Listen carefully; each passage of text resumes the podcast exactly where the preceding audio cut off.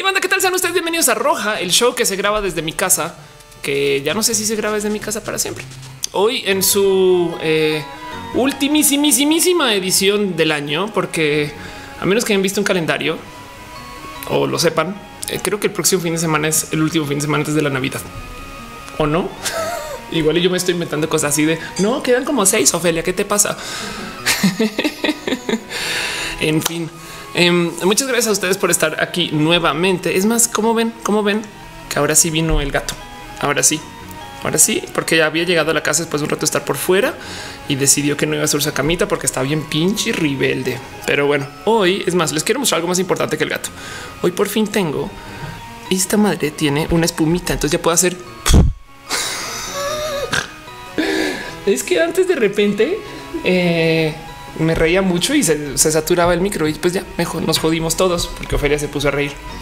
Pero bueno, espero que se escuche más o menos bien. Si no se escucha bien, es hora de que me lo digan. Si sí se escucha bien, eh, pues también díganlo igual. en fin. Ah, em, para la gente que está preguntando acerca de lo de Taco Girl, échense una pasadita por su cuenta de Twitter. Ella lo está contando ahí un poquito, pero pues es el caso de em, no saber qué hacer cuando hay problemas con tu mascotita y problemas muy difíciles de solucionar. Entonces, pues lo viví un poquito. Pero bueno, dice Alucard que se suscribe, pero Alucard es el último del año. Me muero de la pena. ¿Cómo crees? muchas gracias, muchas gracias. Estefanía Mandujano dice el árbol de Navidad. Mi árbol de Navidad no es mío, es compartido. Eh, más bien yo estoy, eh, estoy eh, abusando de la amabilidad de Noelia que me dejó usar su árbol. Que iba a decir algo, iba a decir algo que se usa en Colombia. Hay un dicho colombiano, porque en Colombia aplicas estas como analogías de andar del ciclismo, no? Porque hay mucho ciclismo en Colombia. Y cuando tú vas detrás de alguien y, como que dejas que esa persona haga la chamba y tú solo te pones atrás, le llaman chupar rueda. Pero yo no puedo decir, no, pues es que Noelia me dejó chupar rueda y, y usar su árbol pero en fin, en fin, perdón, eso era todo mi tren de pensamiento. Dice Miguel Umbra, ya para fin de año solo faltan dos semanas para 3 ya roja en 2018. No, sí, exacto, va a venir roja para el 2018. Y mm, quiero hablar de una cantidad de cosas em, en este show, en particular para cerrar y preguntarles a ustedes cómo van, cómo hace una vida de Lola. Y mm, yo quisiera arrancar primero con algo que en últimas Em, puede ser un poco más complejo que lo que se dibuja, pero que me estuvieron preguntando mucho en redes sociales. Y es que resulta, resulta que, ah, madre mía, yo no tengo eso configurado. Un segundo, resulta, ah, no, si está ahí bien, que puede que tengamos problemas con nuestra capacidad de votar como personas trans. Que ah, no mames, nunca me había sentido tan chiquita desde que comencé mi transición hasta que vi esta noticia. Tu momento de o sea, soy como una persona eh, de hace 150 años que estaba peleando por tener su derecho a voto. Y el cuento es el siguiente. Lo que dicen eh, por parte del INE, aquí está. Eh, San Martín Ruiz afirmación que el protocolo podría afectar el derecho al voto de las personas transgénero. Y el cuento es Benito Nasif, Jaime Rivera y Marco Antonio Baños votaron a favor de la iniciativa, donde se le va a pedir a la gente trans que se vea en su cuerpo, en su cuerpo, como se ven en eh, su credencial. Entonces hay que tener dos o tres como reservas con esto, porque lo primero es, ok, quiere decir que tienes de aquí a nada para poder eh, cambiar tu identificación. De hecho, estaba, estaba hablando de este tema y hasta me escribió nadie más y nadie menos que Sioban, que Sioban es una chica trans espectacular que está escribiendo eh, en una cantidad de lugares, pero mm, pero bueno, me decía así, el problema no es, en este caso lo que penaliza es que no te veas como en la foto. Ahora esto quiere decir que tienes hasta el 30 de enero para poderla cambiar. Todavía hay chance. Dejando eso de lado, es una traba para poder votar si eres trans. Me explico porque básicamente lo que lo que salen a decir que más fue horrible fue es que si dejamos que la gente trans vote así como así, es lo mismo que dejar que un luchador vaya con su máscara de luchador, no? Que suena horrible, no es, em, es, como de pues saber, querido, es que no es un disfraz. Me explico y bajo, esa lógica. Entonces, ¿por qué chingados le permitimos a la gente cis que vaya a votar si superó la nariz o si se cambió el color del cabello? No, o sea, ¿qué quiere decir em, que, que te tengas que ver cómo te ves en tu foto? Dice Eh, Juni Ordaz, que lea cuál anuncio, güey, que lea un anuncio. Ok, dice bien, es Cárdenas, qué hermoso labial. Gracias. Es de Noé. De hecho, me lo prestó ahorita porque no tenía labiales rojos, que es un fail. Es quiere decir que es el fin de año. Cuando la roja ya no tiene labiales rojos, ya tú ya te estamos en problemas. Dice Diego Pinilla, saludos desde Perú. Dice Polaris eh, que está heartbroken. Yo creo que por eso ándale. Sí, dice eh, Dinicio Rego. Juan Diego Gómez, un trader colombiano, usa mucho ese término chupar rueda para referirse a aprovechar el conocimiento de otra persona y obtener un beneficio propio. Exacto. Hugo Rivera dice que el problema va por el robo de identidad. Sí, justo el tema con lo trans en el, caso del voto es que y, lo decían en Twitter es hay una cantidad de banda regandalla que se va a agarrar de lo que sea con tal de tratar de atraer su un segundo voz, un segundo voto o, tratar de em, abusar del sistema un poco. No, entonces, claro que hay que acotar cierto modo. Y del otro lado, también nosotros, la banda trans, somos salvajemente eh, volátiles en tema de look, no? Porque es, no es broma en, sobre todo hombres trans, por ejemplo, al cabo de tres meses, igual y pasas de una, de una vieja con cabello largo, maquillada, arreglada, a ser un vato, este casi que un tantito de como de agresión en tu look, no ese tipo de cosas. Em, y pues ya pregunta Armadote que si mi novia se cuerda floja. Eh, más bien em, estamos aprendiendo no yo a hacer eh, slackline. ¿Qué es el slackline? Ofelia está bien. Ya salió esto al tema. Para los que me siguen en Instagram habrán visto que yo estuve hoy, salud Noé, yo estuve hoy haciendo esto que se llama slackline. Em, el slackline es eh, una forma de cuerda floja, pero en este caso no es cuerda, sino que es como una a ver, slackline sino es eh, una como tira, no por así decir, que eh, cuelgas entre los árboles. Es algo así como la cuerda floja moderna, si lo quieren ver. Y es muy bonito de aprender. De hecho, puedes hacer todo tipo como de ejercicio encima de esta cosa y pues nos estamos divirtiendo tanto. O sea, no es una cuerda per se, sino es como una tirita y hay mucha gente que se va como de en este plan de eh, como escalar y hacer cuerda floja arriba y tal y tal. No, no manches, que alguien en tacones haciendo. está bien la vida. Pero bueno, entonces estamos aprendiendo a hacer un poquito de estas cosas. Yo había hecho Slackline hace dos años y lo estoy retomando y fue muy bonito. Pero bueno, digo González dice que somos de la net neutrality. No, todavía no. Eh, Martín Roque dice es como lo que le ponen las camionetas para cargar maquinaria pesada. Es exactamente esa cuerda. Es exactamente esa cuerda que es como de esto que será con unas tres pulgadas de ancho y camina sobre eso. No em, dice a lo ASR que te lleva a ser Ofelia, sino el nombre. hay un video, hay un video en YouTube en particular donde explico el nombre. Búscalo en mi canal Diagnosis, pero para no más respondértelo muy rápido, yo me llamo Felia porque quería un nombre mandón, básicamente, y que fuera como unas generaciones atrás. Entonces, eh, nada que se reconociera como algo tierno, pues a fin de cuentas, mi 1.90. Entonces, cuando saqué yo a cualquier lugar, pues soy una vieja imponente y pues no quería tener un nombre que fuera lejano a eso. Pero bueno, Rebeca Rosas dice dónde anda Caro. No sé, le podemos tuitear quizás si hace falta caro. Igual y tuiteo la tarde a qué horas, a qué horas. Pero bueno, em, dice eh, Necociel Alegre y se levantó la discusión en Facebook. Es que no el comentario que decían más o menos las personas trans no podrán votar, pero no hay pedos que los muertos lo hagan. Pues es que justo en algún momento tienes que acotar sobre un tema de la ley, eh, pero no de la ley. Volviendo al tema del, del, tema del voto, pues sí se siente un poco feo que de repente te digan, ah, querías votar, pues ya no. Yo comentaba en Twitter que a mí me parece que está bien que apliquen el requisito de tienes que cambiar tus documentos siempre y cuando quieres votar y eres trans. Pero el problema es que el trámite de cambio no es nacional. De hecho, ni siquiera aplica para toda la Ciudad de México. Como yo soy mexicana naturalizada, eh, mi cambio de acta no se puede hacer como acta de nacimiento, sino tendría que ser una carta de naturalización según la Secretaría de Relaciones Exteriores que no modifica las, cartas de naturalización. Entonces yo no puedo cambiar mi nombre y honestamente nunca me ha interesado hasta ahorita que de repente salió el tema, como que tu momento de ok, a lo mejor vale la pena hacerlo, pero pues en últimas, según yo, el documento no, determina quién es, pero si me van a quitar mi derecho al voto, por eso no mames. Y entonces em, tenemos este problema. Dejando eso de lado, así acotaron y sí dejaron en claro que es el tema del look ¿Por qué se dice que es transfóbico también? Pues porque que no se supone que tenemos araínes que tienen sistemas biométricos de identificación que dejan que veas más allá del look si la persona es la persona.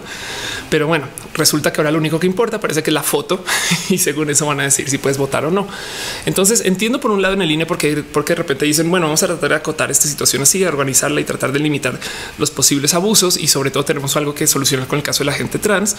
Pero el otro lado, Em, me parece un poco ridículo que solo se agarren de la gente trans para decir gente que cambia su apariencia, no? Pero bueno, dice eh, no te juro que qué bonita me veo con el gorro. Me lo regaló Noé. Como ven, como ven, como ven. Dice Oscar FIFA. Eh, si me tengo que ver con mi IFE, ya valió. Ándale, exacto. Isaac Urbina me preguntó que si ya vi una película que creo que se llama Star Wars y no, no, no, no ya salió. es que me gusta Grinchar. Sabes que la verdad es que la quiero ver, pero, es que soy Grinch con eso. Guau dice que es Oderki no quiere violar a nadie, solo quiere fumar marihuana. Ándale. Este Marcy dice: Yo no soy de México, pero estoy en la charla. Gracias. Em, y dice Armado: Mejor pongo una foto hecha por el Face ID sin pedos. No dice Alejandro Chávez: Todo lo mío es de Noé. Eh, de cierto modo, sí, pero es que así son las relaciones. Tenemos que hablar acerca de las relaciones. José Max dice que me va súper pálida. No es que me maquillé con mucha basecita como y black. Estoy muy iluminada y ya. Igual hoy estuve eh, en el sol por mucho tiempo y también traigo un tantito de cansancio. No se puede hacer eso. Dice Dano, mi amiga Giovanna es súper inteligente y culta, pero a veces puede ser medio incendiaria. La conozco desde chavos. Pues sí, el caso es que cuando eres activista, eh, Dano, em, entras un poquito en estos rubros de que a veces tienes que ser incendiaria para que te pelen. No puede ser que se vaya por ahí. La Tutix dice eso que las trancas nos ponen son idiotas, no? Y si es por eso, cuánta gente no debería de votar. Pues, y sí, el tema ahí es em, primero que todo se sigue debatiendo. Lo, lo que sí quisiera comentar del tema y por, por el cual lo puse acá es porque Parece que esta semana tuvimos una cantidad ridícula de complicaciones legales con una cantidad de cosas que están así tratando de sacar, no a la, dirían en Colombia, a la lata. Están tratando de sacar en chinga loca antes de que entremos ya este año donde el presidente no puede hacer mucho y todo el gobierno básicamente entra a pausa y nos vamos a entrar a campaña electoral y decidieron sacar todas estas como medidas que fueron un poco complejas para nosotros entender un poquito de dónde vienen, de dónde van, que no, no sé, no se comenzaron hace una semana o dos, pero entre esas que parecería o nos, nos, por lo menos me dice a mí que si acaso estamos viviendo en la peor línea de tiempo, que alguien viajó en el tiempo, le dejó a Biff el almanaque y estamos en un momento horrible de la historia porque de repente todo parece que se fue a la chingada, no? Entonces, como vieja trans y no más la listo, ¿eh? como vieja trans, este tienes todo tipo de complicaciones con el voto ahorita y hay que negociarlo. Luego eh, eh, se cayó net neutrality en Estados Unidos. Eso ya lo hablamos. Luego también pasó la ley de eh, este. ahora tenemos la regulación de los videojuegos, perdón, em, y tenemos eh, este nuevo acceso a las fuerzas militares en México con, la ley de seguridad. Entonces te quedas un poquito de güey, ¿a qué horas pasó tanto? Ay, bueno, y ahora Alba Esther está en casa. de no mames, ¿qué más pasó mal? Matú se quedó dormido y se despertó. No, ok. pues sí. Em, entonces está pasando todo tipo de cosas, no? Pero bueno, eh, el caso es eh, quería hablar como eso en particular y, no más para dejar el tema del independiente. Si, si por un lado fue este sentimiento horrible de güey, no manches que están jugando con tu capacidad de poder ir al voto porque yo no puedo cambiar mi identificación, aunque aún así pedí cita y el martes va a tomarme una foto nueva sobre mi INE. Em, pero del otro lado, eh, Luego aparece la gente de Copred y de Conapred, que para los que no saben de paso, esto deberían de tenerlo un poco tantito presente si pueden. Em, este aquí está Copred. Ok. Copred es el Consejo para Prevenir y Eliminar la Discriminación en la Ciudad de México. Y también digo, también hay un equivalente nacional de COPRED, no? O sea, si ustedes llegan a tener algún tipo de problemas con algún caso de discriminación en el país, pueden hablar con CONAPRED. Si está en la Ciudad de México, está COPRED. Y esta gente, es más, de hecho, qué bonito que aquí está. Eh, hay un buen de amigos en esta foto. Eh, pero bueno, esto es Copre Reconocimiento de Empresas con Prácticas de Inclusión LGBTI. Ahí tienen, ahí está el señor Tumpaco Robledos con Jacqueline Eloa. Y mm, eh, lo que hacen es literal, pues de cierto modo velar por ti. Entonces ya entrarán a discutir, a hablar, a preguntar y, se sintió está bonito ver a las activistas salir corriendo al INE, ver a Copredia con Apred salir corriendo a quejarse y como sentir como este va, no estás solo en este pedo, güey, no? Entonces, pues bueno, eh, dice M. Gisenberg, también pasó que Evo Morales es candidato perpetuo. Ándale. Oscar FIFA dice también Thanos juntará las gemas del infinito y morirá Tony Stark, que es el maldito traidor del cap a huevo. Dice a lo ese renombre le puede hacer referencia a la palabra griega ofelos, que significa ayuda. Exacto. Y fíjate que mm, toda mi vida tuve agencias que son eh, empresas de ayuda. Entonces le tenía mucho cariño a eso. Eh, dice Lady el que no se nos olvide que en esta línea del tiempo tenemos Mega Man X, que es un punto muy válido. Ándale. Em, y dice David Huerta, no te preocupes si pasa al principio, de poquito a poquito. Sí, exacto. De cierto modo, eh, parte del tema es eh, es como enfrentarnos un poquito con la vida. Y, y, yo tengo que admitir que salí hasta, yo sé que todavía no se ha solucionado, pero salí hasta feliz con ver tanta gente responder al tema del INE, como, como que me siento en una sociedad que pseudo quiere funcionar con esto, ¿no? Y eso, a eso le tengo que agradecer. Entonces quería mencionarlo nomás por eso. En fin. Em, está hablando Daira, creo que están hablando alguien que acaba de salir del closet.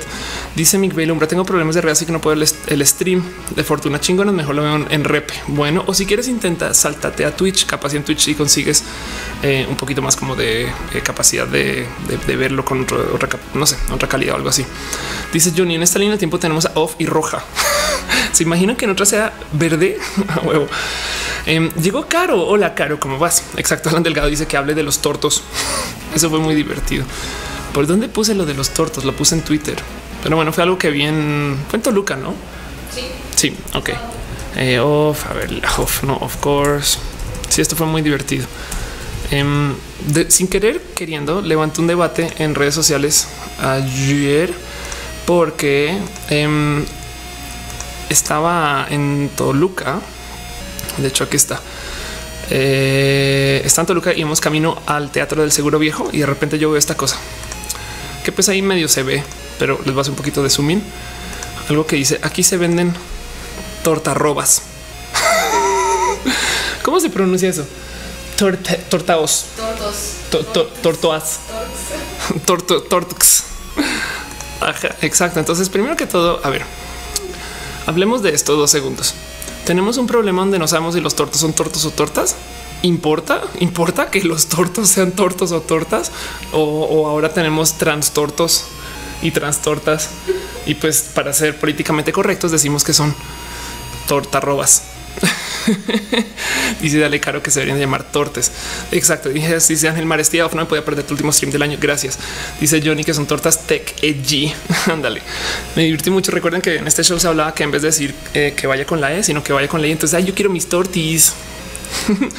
y dice eh, Omadev dice que cuál es eh, que off topic, cuál es mi man en Overwatch. Yo juego con Mercy. De hecho, mi moto se llama Mercy. Pero bueno, Junior dice tortolos los que escribieron. Ándale, los tortis. Y eso pasa. Entonces hay gente discutiendo que qué es lo que lleva un torto. Y no es broma, no es broma. Es más, a ver si esto está aquí eh, en reply directo a este tweet, porque estoy casi segura que sí y lo están tuiteando. No manches, ya. Em, alguien está diciendo no, no, no, es que y no es broma. Eh, si lleva chile, se llama tortos, pero con toda la honestidad del caso, güey.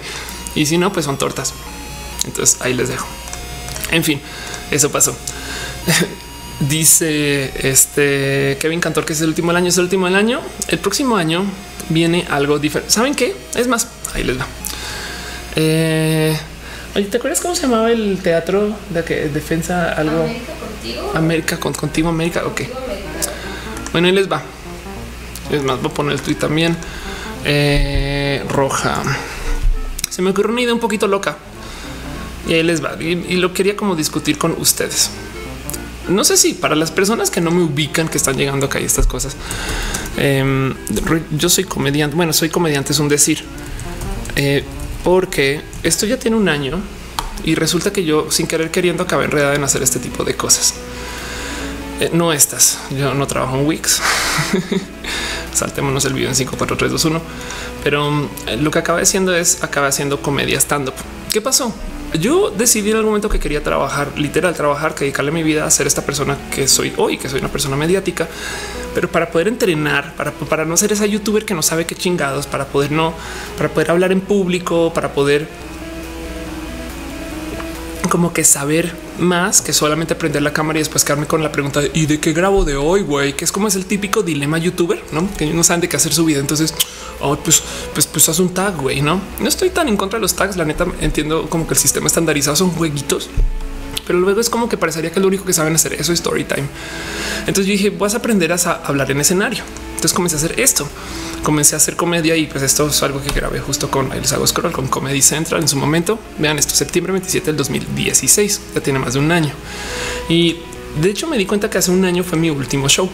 Hace un año me presenté por última vez en Guadalajara en el foro Periplo. Fue muy bonito. De hecho, fue donde conocía bien, bien a Cuacarraquear y fue un espacio espectacular para no sé, hacer comedia. Pero luego lo dejé como olvidado. Entonces, la verdad es que este año se lo dediqué a ser una persona más youtubera, eh, a estar más como eh, presente redes, dice Dano Pedrala o. No, la verdad es que sabes que tengo muchos amigos y como compadres youtubers que a, veces hasta me escriben, güey, sabes de ay, quiero hacer un video, no sé, dame una idea y yo les doy ideas. Es muy normal em, y entiendo, entiendo bien el por qué a veces reducen sus canales a eso, porque en últimas también un chingo de views, pero nunca quise ser esa persona y y, justo pues por eso comencé a hacer estas cosas. Pero bueno, el caso es, tengo ganas de volver a hacer show. De hecho, es un hecho. De hecho, es un, es un hecho que va a volver a hacer show el próximo año. Yo creo que va a ser mi misión, por lo menos ahorita en el break de Navidad, de volver a presentarme en, en un escenario. Ahora yo tengo un sueño guajiro y se los voy a compartir literal. A ver, les dejo la idea a ver si alguien les sirve. Capaz si alguien lo hace antes que yo chingón y si no, pues esto es lo que yo quiero hacer. Y se me ocurrió primero hacerlo para volverme a subir al escenario y hacer más stand up.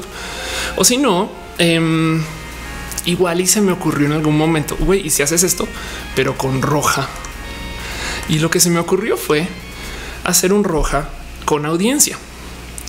Entonces eh, ¿qué, cómo, qué, pasaría con esto? Porque de paso, cuando tuiteo a esta gente que me dice no manches, no manches, güey, pues entonces ahora ya la próxima voy a tu casa. Y yo no, no, no, no, no, no, espera, espera, espera, espera. La idea es eh, no hacerlo en mi casa. la idea es hacer un show donde igual y se consiguen varias personas que atiendan a cada uno y se hace esta grabación tal cual, pero al otro lado de la cámara, o sea, literal.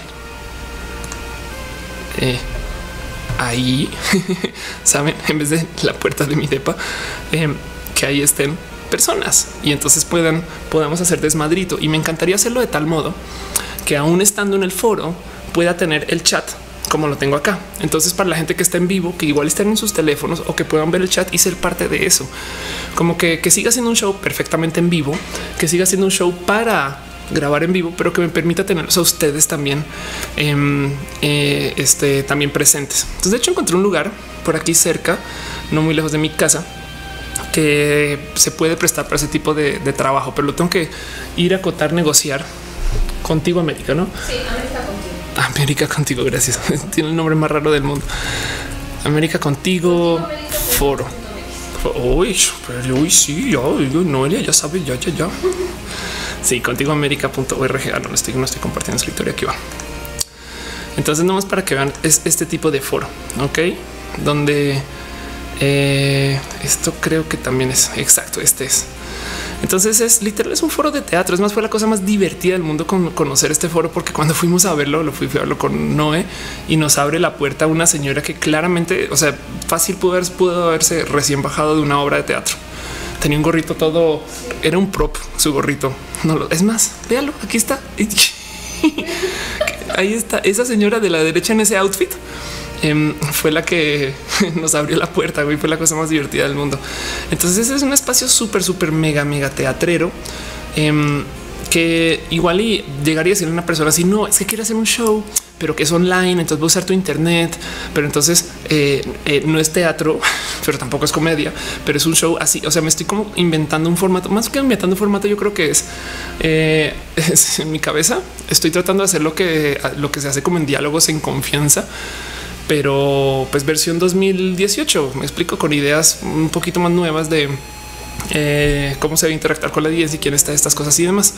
Dice Gallín, espero que no sea domingo en la noche. Es un buen punto. ¿eh? Em, dice Jack Ledger, si Peña fuera comediante sería fan de Hueso Colorado de él.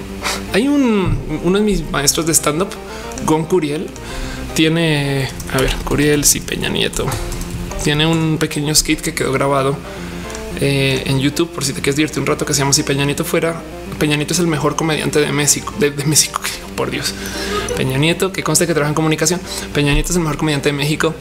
Este es muy divertido porque presenta a Peña Nieto como alguien que pues, realmente se está sacrificando por nosotros y todo lo que hace son grandes chistes, no? O sea, como que el güey claramente pudo haber dicho más, más libros que ha leído, pero pues decidió hacer un buen chiste y así fue. Pero bueno, el caso. Estoy pensando que así, yo creo que así va a ser el roja en vivo. Ok. Sí, sí hay algo que todavía es como eh, una de estas cosas por solucionar y es que capaz si no me dejan adecuar el teatro de tal modo que yo pueda hacer el show así como lo quiero hacer. Entonces tampoco estoy, pero estoy implicado una inversión de mi lado eh, y por eso me gusta como, como compartir ese proyecto, a ver si se les ocurre otras ideas o a ver si tienen como una literal carta a santa de que, de qué quisieran hacer con ese show. Em, porque igual y de cierto modo esto es que a mí me rebasa tener que decirlo así, pero tendría que construir el lugar. Bueno, que puede ser buscar una buena bodega o algún espacio grande donde pueda ponerle buena internet y donde pudiera armar un set o algo así. Entonces estoy como buscando y rascando un poquito esa idea. Y mm, eh, dice Rebeca Carlos, vamos a tu casa. No, hay que decir un lugar donde podamos hacer desmadre sin explotarlo. Eh, entonces, eh, no sé, no sé qué si es que se les ocurre para ese tipo de, show que tengo en mente. Sí, me encantaría tener un escenario para subir y hacer stand up y que nos veamos allá y que igual y eso, pues ojalá tenga su propia vida. Pero este show en particular sí me gustaría que fuera alguna suerte de reunión donde nos podamos ver. Y ok, va, puede que no sea los domingos en la noche, quizás los domingos en la tarde, pero aún así Em, que sea como una grabación, pues con los que puedan entrar y luego para la otra semana los otros que puedan entrar y luego para la otra semana los otros que puedan entrar y así. Hay Crowley dice, Crowley está preguntando sobre el modelo de la capturadora. Es una Avermedia Rec, pero no sé cuál Rec. En fin, em, dicen a no alguien que ponga la casa, pues en una casa para 70 personas. Mejor un foro, tiene que ser un foro. Em, dice Armado, hazlo en el parque con el Internet de infinitum. Ah, huevo, qué bonito. Eh, dice Claudio eh, del ovni del Pentágono.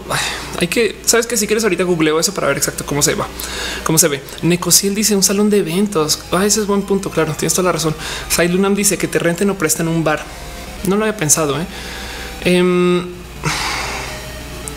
Voy a echarle cabeza al tema del bar. Me gustaría que fuera un foro para que lo pueda literal manipular a mi gusto, porque igual y es que la gente que está en la audiencia tiene que ver el chat y pues cómo hacemos para mostrar el chat. No, o sea, no, no quiero que la gente que esté presente sea una, audiencia diferente a ustedes que están en el chat. Yo quisiera que tanto los que están acá como los que están allá sean las mismas personas. O sea, que algo que de por sí es súper, o sea, hereje decirle a la gente en la audiencia, saca tu celular y ve al chat. Hace sentido. Normalmente todo el mundo es hoy, por favor, guarden el teléfono porque no queremos que los millennials arruinen nuestro show compartiendo en el Internet que están en el show dos meses después, pero porque nadie comparte que está en el show. en fin, ah, dice Dale Caro que es proyección en pantalla. Es exacto, no? Em, dice Johnny que el dude del bar dándole durísimo a la licuadora. Ándale. Exacto. Dice Junior Das que si vienen más videos con Elsa Ruiz. Em, Ay, yo quiero. Ay, Elsa Ruiz. Ok, em, debería de hacer más videos, pero ella está en España, querido. Pero sí me moriría por hacer más videos con ella. Ella hace mucha comedia. Es una. A ver, quién es Elsa Ruiz? De paso, hablemos de Elsa Ruiz. Dos, dos unos segundos. Elsa Ruiz es básicamente eh, mi, animal espíritu, tanto porque, porque es bien animal y tiene buen espíritu. Pero mm, aquí la pueden ver. Es Elsa Ruiz cómica, está en YouTube y es básicamente como una off comediante en, es en España. Entonces grabamos un video juntas hace mucho tiempo, no juntas. O sea, yo le hice una entrevista por literal por YouTube, que por Skype y la subí a YouTube, pero um, tiene rutinas muy bonitas y de hecho hemos como coincidido un poquito en el rubro de eh, cómo, cómo presentar y de qué hablar y estas cosas. Entonces ha sido muy bonito conocer a Elsa y me muero, me muero por poder hacer más con lo que hace, pero pues no más para que vean qué tipo de videos hace. Esta es Elsa. Y pues ya, una persona muy divertida. Ahí está, perdón, una persona muy divertida y ojalá pueda hacer más cosas. Ok, dice Polaris es como los shows que hacen los youtubers en VidCon o presentaciones en vivo. Puede tener secciones como tech, video games. Sí, las secciones de hecho ya están marcadas em, y, más bien es simplemente eh, darle chance a gente a que venga al show y entonces podemos hacer desmadrito en vivo y estas cosas. Entonces va a ver cómo lo logro solucionar. Opción uno es buscar un lugar que me permita adecuar el lugar de tal modo que yo pueda hacer el show y que tampoco sea tan desmadre montar y desmontar, no porque que un, proyector, que audio, que no sé qué, que estas cosas. O opción dos es construir un lugar que es un tanto mil veces más ambicioso, que puede tomar más tiempo. Pero si logro salir con esa, pues ojalá y sea para temprano en enero o en febrero. En fin, Dice el Alexa es más práctico sacar el cel que tener sección de QA con micrófono. Sí, exacto. De hecho, sí. Alexandra Chávez dice que si cobraría entrada, pues si hay mucha demanda. Originalmente me gustaría que no, no sea con cobro, pero si hay mucha, o sea, si, si mucha gente va a entrar y hay que entrar, pues tocaría. O si honestamente, si se vuelve muy caro y no lo puedo mantener porque tampoco, pues tampoco hago tanto dinero. Este y, mi, mi vida de youtuber no es de ese tipo de youtuber. Este, pero lo prometo que si encuentro cómo trato de mantener lo más barato posible en las lecciones que aprendí haciendo mi show de la explicatriz es a no a jugar ese juego de tirarle a lo más caro posible. Hace nada vi que Kaeli está haciendo meet and a mil pesos eh, el boleto, güey. O sea, mil pesos, ¿cuántos mil pesos en dólares? hoy, seguro, así como 0.000 tantos bitcoins, mil eh, para la gente que no está en México a 50 dólares. Ok, son 50 dólares de entrada para ver a Cari en un meet and greet donde no sé qué tipo de show va a dar Kylie de paso o qué tipo de no. Bueno, en fin, dice Débora Melpollón, salúdame, Oli. Dice Eduardo Guerrera que se va a posada. Mm, por ahora no, pero bueno. Dice Michelle que le aparece el tipo del Bitcoin a todo el mundo. Yo, una vez busqué Bitcoin y entonces ahora ya es un problema porque todo el mundo, todo el mundo me aparece eh, este, diciendo que si quiero vender o comprar Bitcoin es una locura. Dice Marcy que salen de posada en su casa para el show. Ándale. Dice eh, Caro que Roja es sponsor by Coronia, Victoria León, Tecate. ¿Por qué piensas en chelas, Caro? ¿Quién sponsorearía a, la Roja? Red Bull. exacto, sí, o bebidas energéticas múltiples varias, ¿no? Y entonces para médicos también podrían sponsorear a Roja. La Cruz Roja podría sponsorear a, la, Roja. Este, mm, sí, exacto. O la Asociación Nacional eh, del Pantone Rojo. Total legit. Eduardo Guerrero dice Intel, por supuesto. Exacto. Naruto FIFA dice qué temas está directo. Yo estaba hablando acerca de las noticias, pero tú me tomó un pequeño detour para hablar acerca de lo que podría ser un roja en vivo. No dice Rebeca Rosas Cachao patrocinaría Matú. Lo dices de broma, Rev, pero Matú ya ha recibido croquetas de influencer. Güey, o sea, fue muy chistoso. Eh, unas personas que tenían una tienda en línea para cosas de gatos. No tuve ningún problema con mandarme así. Creo que toma para Matú. Y yo así de pinche gato, güey. A mí no me mandan comida. El Alex dice: Si te acercas a una universidad, los chavos que llevan te, te pueden servir de prácticas, igual de prestar auditorio. qué bonita idea. Claro, voy a la UP. voy a buscar una universidad donde a lo mejor me puedan dar un espacio para hacer. Sí, le voy a echar cabeza. ¿eh?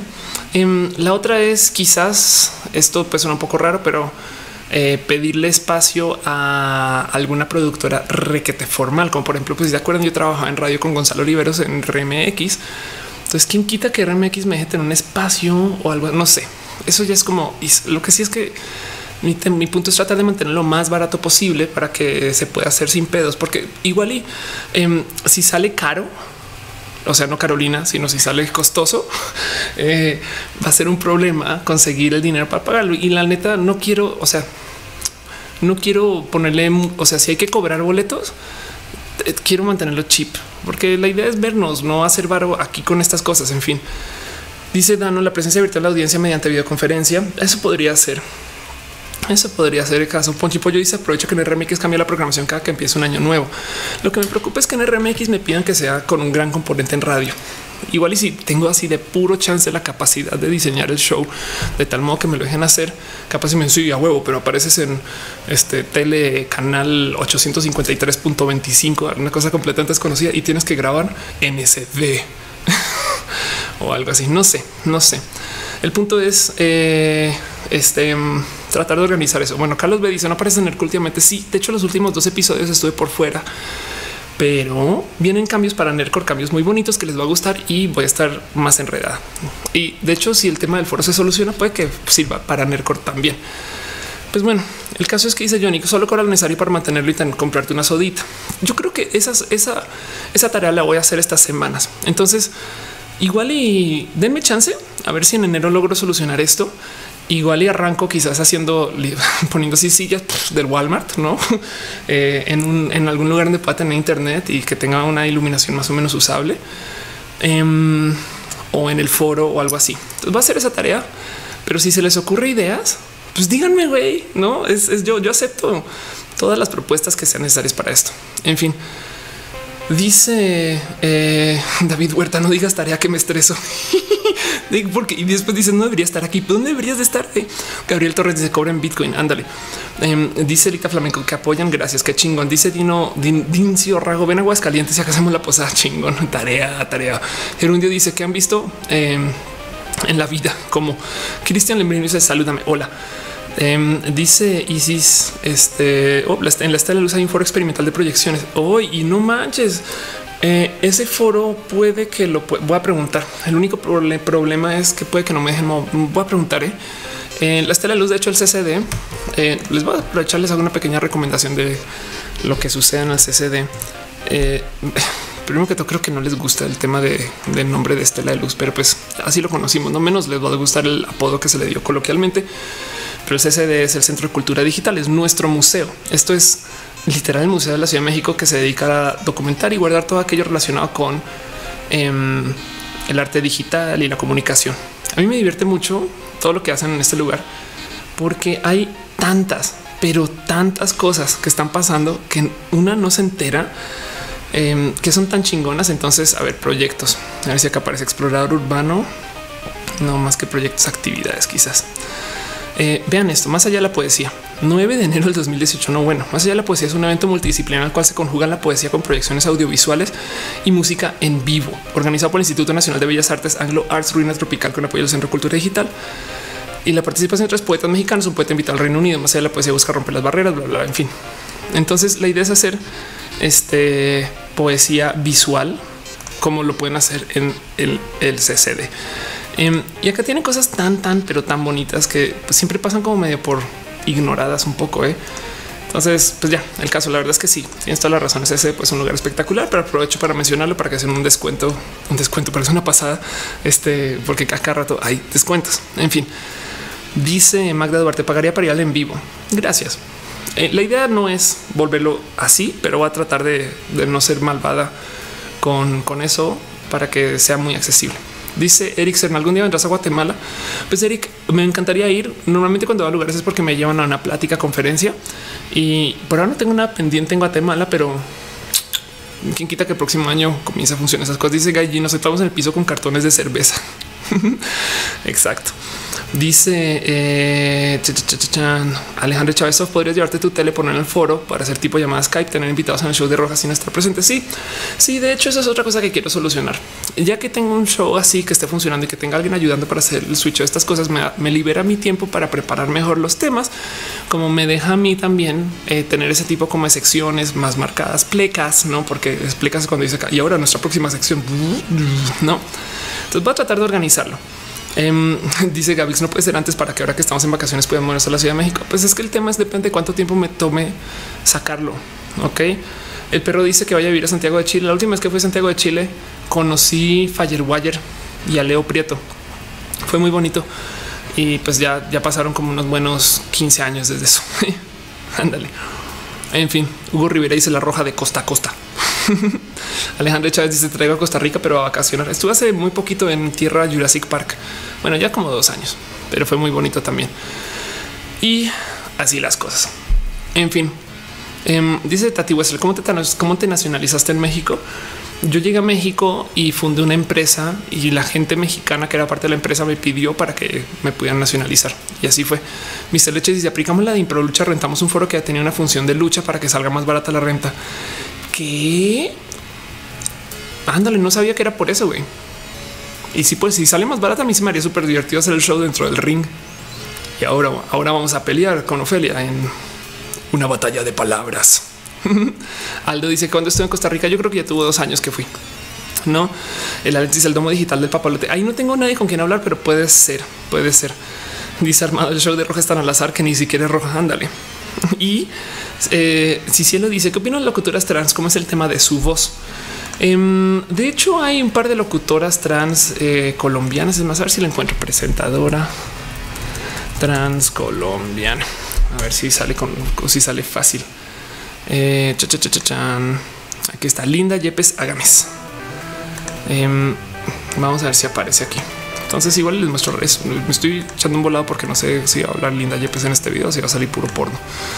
Pero bueno, el caso es em, el tema trans con la voz en público. A ah, esto es Kim Zulaga. Cuál Linda Yepes.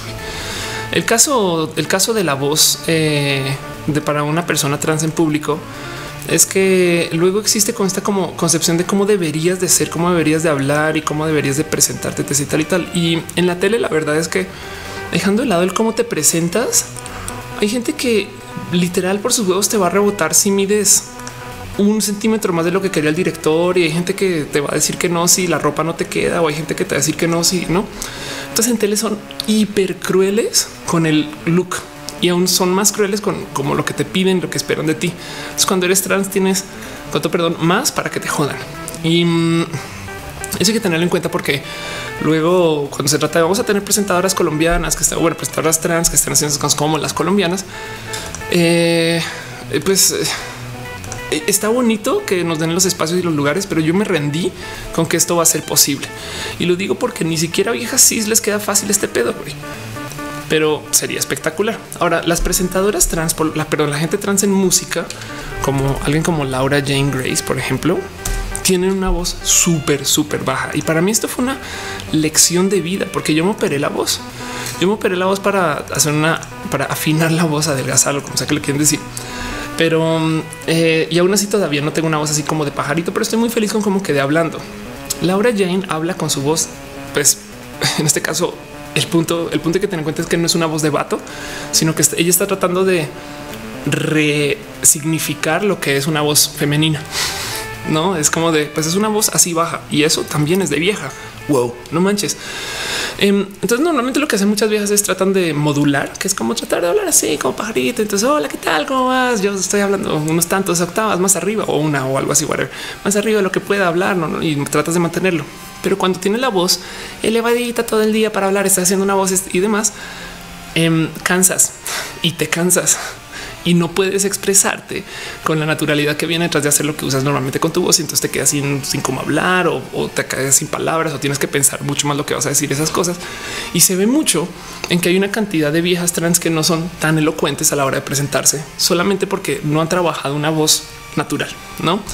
Entonces es un mega debate y, y yo, la neta, estoy de nuevo, estoy muy feliz con mi voz. Y yo sé que hablo desde el privilegio al decir, pues es que ya me operé, pero no se necesita. no, pues porque pues no manches, güey, obvio. obvio que no te va, no te va a pesar porque ya te operaste. Pero ole, sí, Mato, estamos hablando de la voz, no de ti. pero el caso, el caso es que em, ahorita yo robo un poquito por la vida tratando de, de procesar un poco más. A veces me siento a pensar el si no hubiera sido necesario operar. Y eso, eso pues ya no lo puedo responder. Pero sí creo que eh, si vas a poner una, o sea, así te operes, cobija trans, te operes y tengas todo así perfecto, no sé qué, te van a agarrar de ahí para joder. Entonces, si te van a, si no cumples ningún estándar que pasa muchas viejas, sí tampoco. Entonces también puede ser lo más queer del mundo porque la gente que te va a contratar no te va a rebotar porque no tienes la voz. Hace sentido. Eh, dice Gamers en música se consideran mujeres con voz grave y como contraalto. Ándale, Armando te dice como la de tacos de canasta. Exacto. Y, eso es un tema de más bien como volver a enseñar al mundo un poquito de lo que es tener una voz y lo que es un atractivo. No, y evidentemente habrá quien joda por eso. Es una lástima, pero pues yo por eso también estoy en YouTube. Yo hasta yo me operé pensando que mi voz me iba a dar, me iba a abrir más puertas en tele porque yo lo quería hacer en algún momento. Y dije, güey, yo, voy a entrenar para ser presentadora de tele, leer las noticias. Güey, yo, yo entrenaba teleprompter para ser ese tipo de presentadora y los espacios que tuve eh, para grabar en algún caso en particular, por ejemplo, en Cosmopolitan TV, me rebotaron en algún momento donde me dijeron así, pasé el casting y a la hora de ver el director, antecitos de grabar, cuando ya había llamado y ya había outfit, make-up, etc., el güey me ve y dice, no te puedo poner en televisión, ¿no? no mames, güey. Entonces, luego me cae el 20 que la única cosa que yo le envidio a la tele cuando voy a grabar em, a foros es eso, el foro, no? Porque a ver cómo es el foro sale el sol, por ejemplo, que me han llevado varias veces. Eh, a ver si sale. Espero que salgan fotos. No, ok. Eh, es que es el foro de imagen TV. Esta cosa. Ok, perfecto. Aquí está. Esto es el foro de Sale el Sol. Ok. Entonces, ¿cómo funcionan estas cosas? Tú entras, no hay ninguno que sea lo suficientemente grande, pero bueno, igual y al aire lo muestran varias veces. Tú entras, entonces es como una sala inmensa, pero inmensa, donde en un sentido tienes como las sillas y no sé qué, y luego lo volteas, o sea, la cámara mira en otro sentido y tienes como un espacio para que alguien llegue a cantar y luego lo volteas. Em, y atrás tienes un como contraventana donde creo que había alguien exacto. Ahí están haciendo yoga, no? Y mm, y re bonito porque además está lleno de cámaras que puedes girar, voltear, iluminado perfecto. Todo el audio está controlado en la zona ETC. Es un foro millonario. Y eso me da un chingo de envidia porque es de no mames, güey, qué chingón poder grabar con tanta producción para hacer cosas bonitas. Pero el resto me cae el 20 que igual cuando voy a tele, siempre que voy a tele, me dicen, güey, puedes tuitear que llegaste y luego cuando sale, puedes tuitear que salió y luego cuando están preparando los contenidos. Bueno, ¿cuál crees que consiga más reacción en redes. Y yo, güey, esto no es mi problema, güey. Se supone que ustedes me tienen que promocionar a mí, no al revés. Entonces me rompe mucho que la tele tenga como esta actitud de traigamos al influencer. Por ejemplo, yo sé que mucha gente me felicito y agradezco mucho que me lo hayan dicho que yo haya aparecido en el documental de Kate del Castillo. Para mí, pasar por ahí, este, pues como me hicieron pasar, me dio un tantito de no de tristeza, sino de ching, eh, porque me pusieron literal 10 palabras. Güey, ¿cuál es el documental de Kate del Castillo? Felipe, ¿qué chingas estás hablando? Eh, Kate del Castillo, Netflix. Eh, resulta que hace unos como cuatro o cinco meses me invitaron a grabar eh, con una cosa que ya no me acuerdo cómo se llama la productora, pero em, me llevan a me llevan a la productora y me hacen una entrevista como de una hora, güey, una hora para hablar acerca de Kate del Castillo que me preguntaron el tema, porque Kate se quejó que el gobierno estaba haciendo misógino. Entonces, ¿por qué estaría haciendo misógino el gobierno?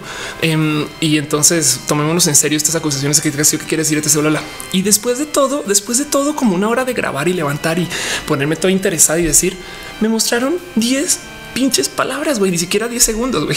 Entonces, pues por un lado está bonito, no? O sea, también tengo que agradecer, pues, güey, te pusieron documental, no mames, Ofelia. Pues sí, eso es verdad. Pero por otro lado, em, también está este tema de yo me, yo siento, yo siento que, o sea, como editor, ¿por qué chingados? A menos que no me hayan puesto y luego alguien le dijo, güey, tienes que poner a Ofelia, no? Entonces uh, ponla por ahí. Yo siento o me gustaría con mi malicia pensar que me incluyeron para ver si consiguen algún tweet o retweet y consiguen un chingo. Em, mucha gente me lo tuiteó por lo menos a mí. Entonces está chingón y está bonito. Lo agradezco un chingo y la verdad es que se siente bonito, especialito, aunque sea gracia por estas cosas. Pero otro lado también es no mames que después de una hora todo lo que pudieron dar es eso. Em, así que me da un como que yo ahorita estoy un poquito sesgada. De hecho, por eso me retiré de estar en tele y en radio, porque estuve tratando por lo menos cinco meses de tener una presencia formal en tele y en radio. Por fin, que era lo que quería. ¿Y qué creen? Cuando me retiro, comienzo roja y miren lo chingón que ha sido roja. Ha sido súper, súper pinche bonito. Em, entonces, Roja es un espacio para que hablemos todos los domingos, para que platiquemos, donde se pueden desarrollar mil cosas, donde nos podemos hablar, donde ahora de repente me encuentro con gente en la calle y ahora nos reconocemos.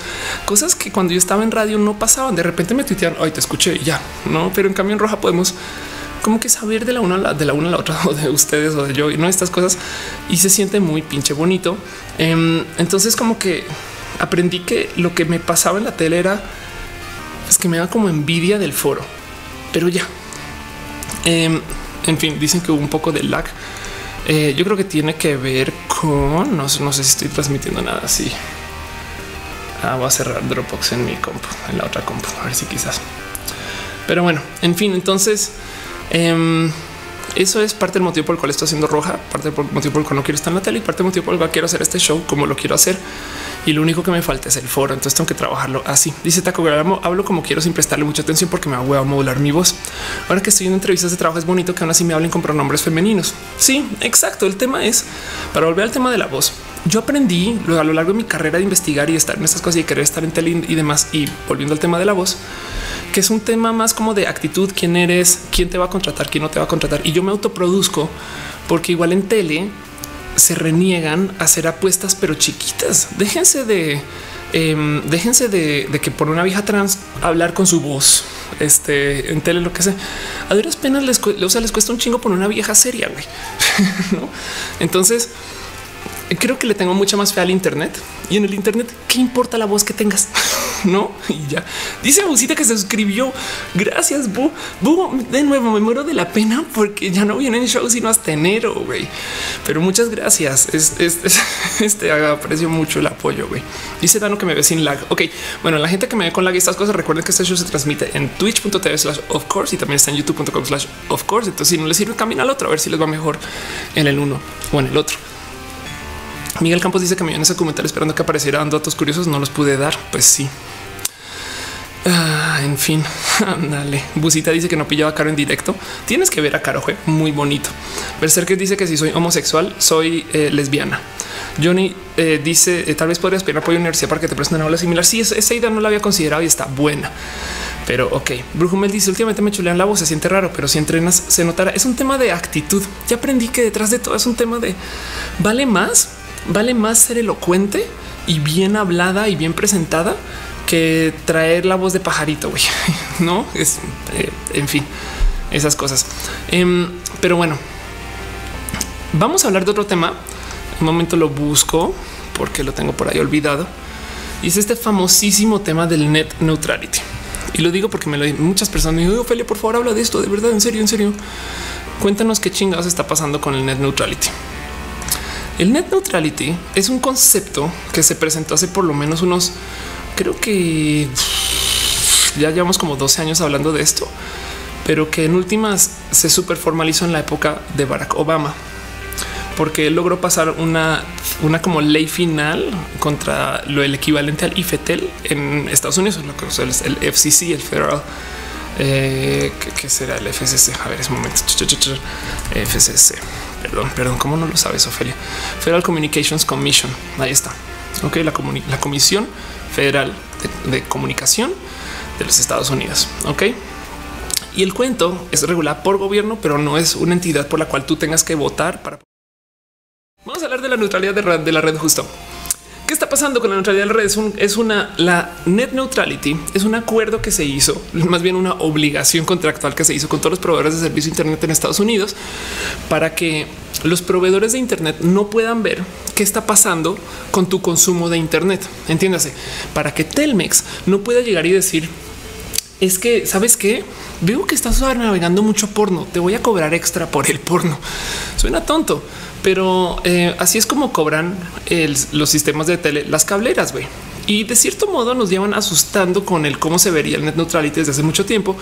Y nos decían, por ejemplo, esto podría ser algo con una telecomunicadora si, pagas tanto por el Internet 29.95 tienes acceso, pero si pagas 5 dólares extra al mes, te vamos a dar acceso a Bing y YouTube y Flickr. Si pagas tanto más, tienes al India Times y BBC no sé qué lola.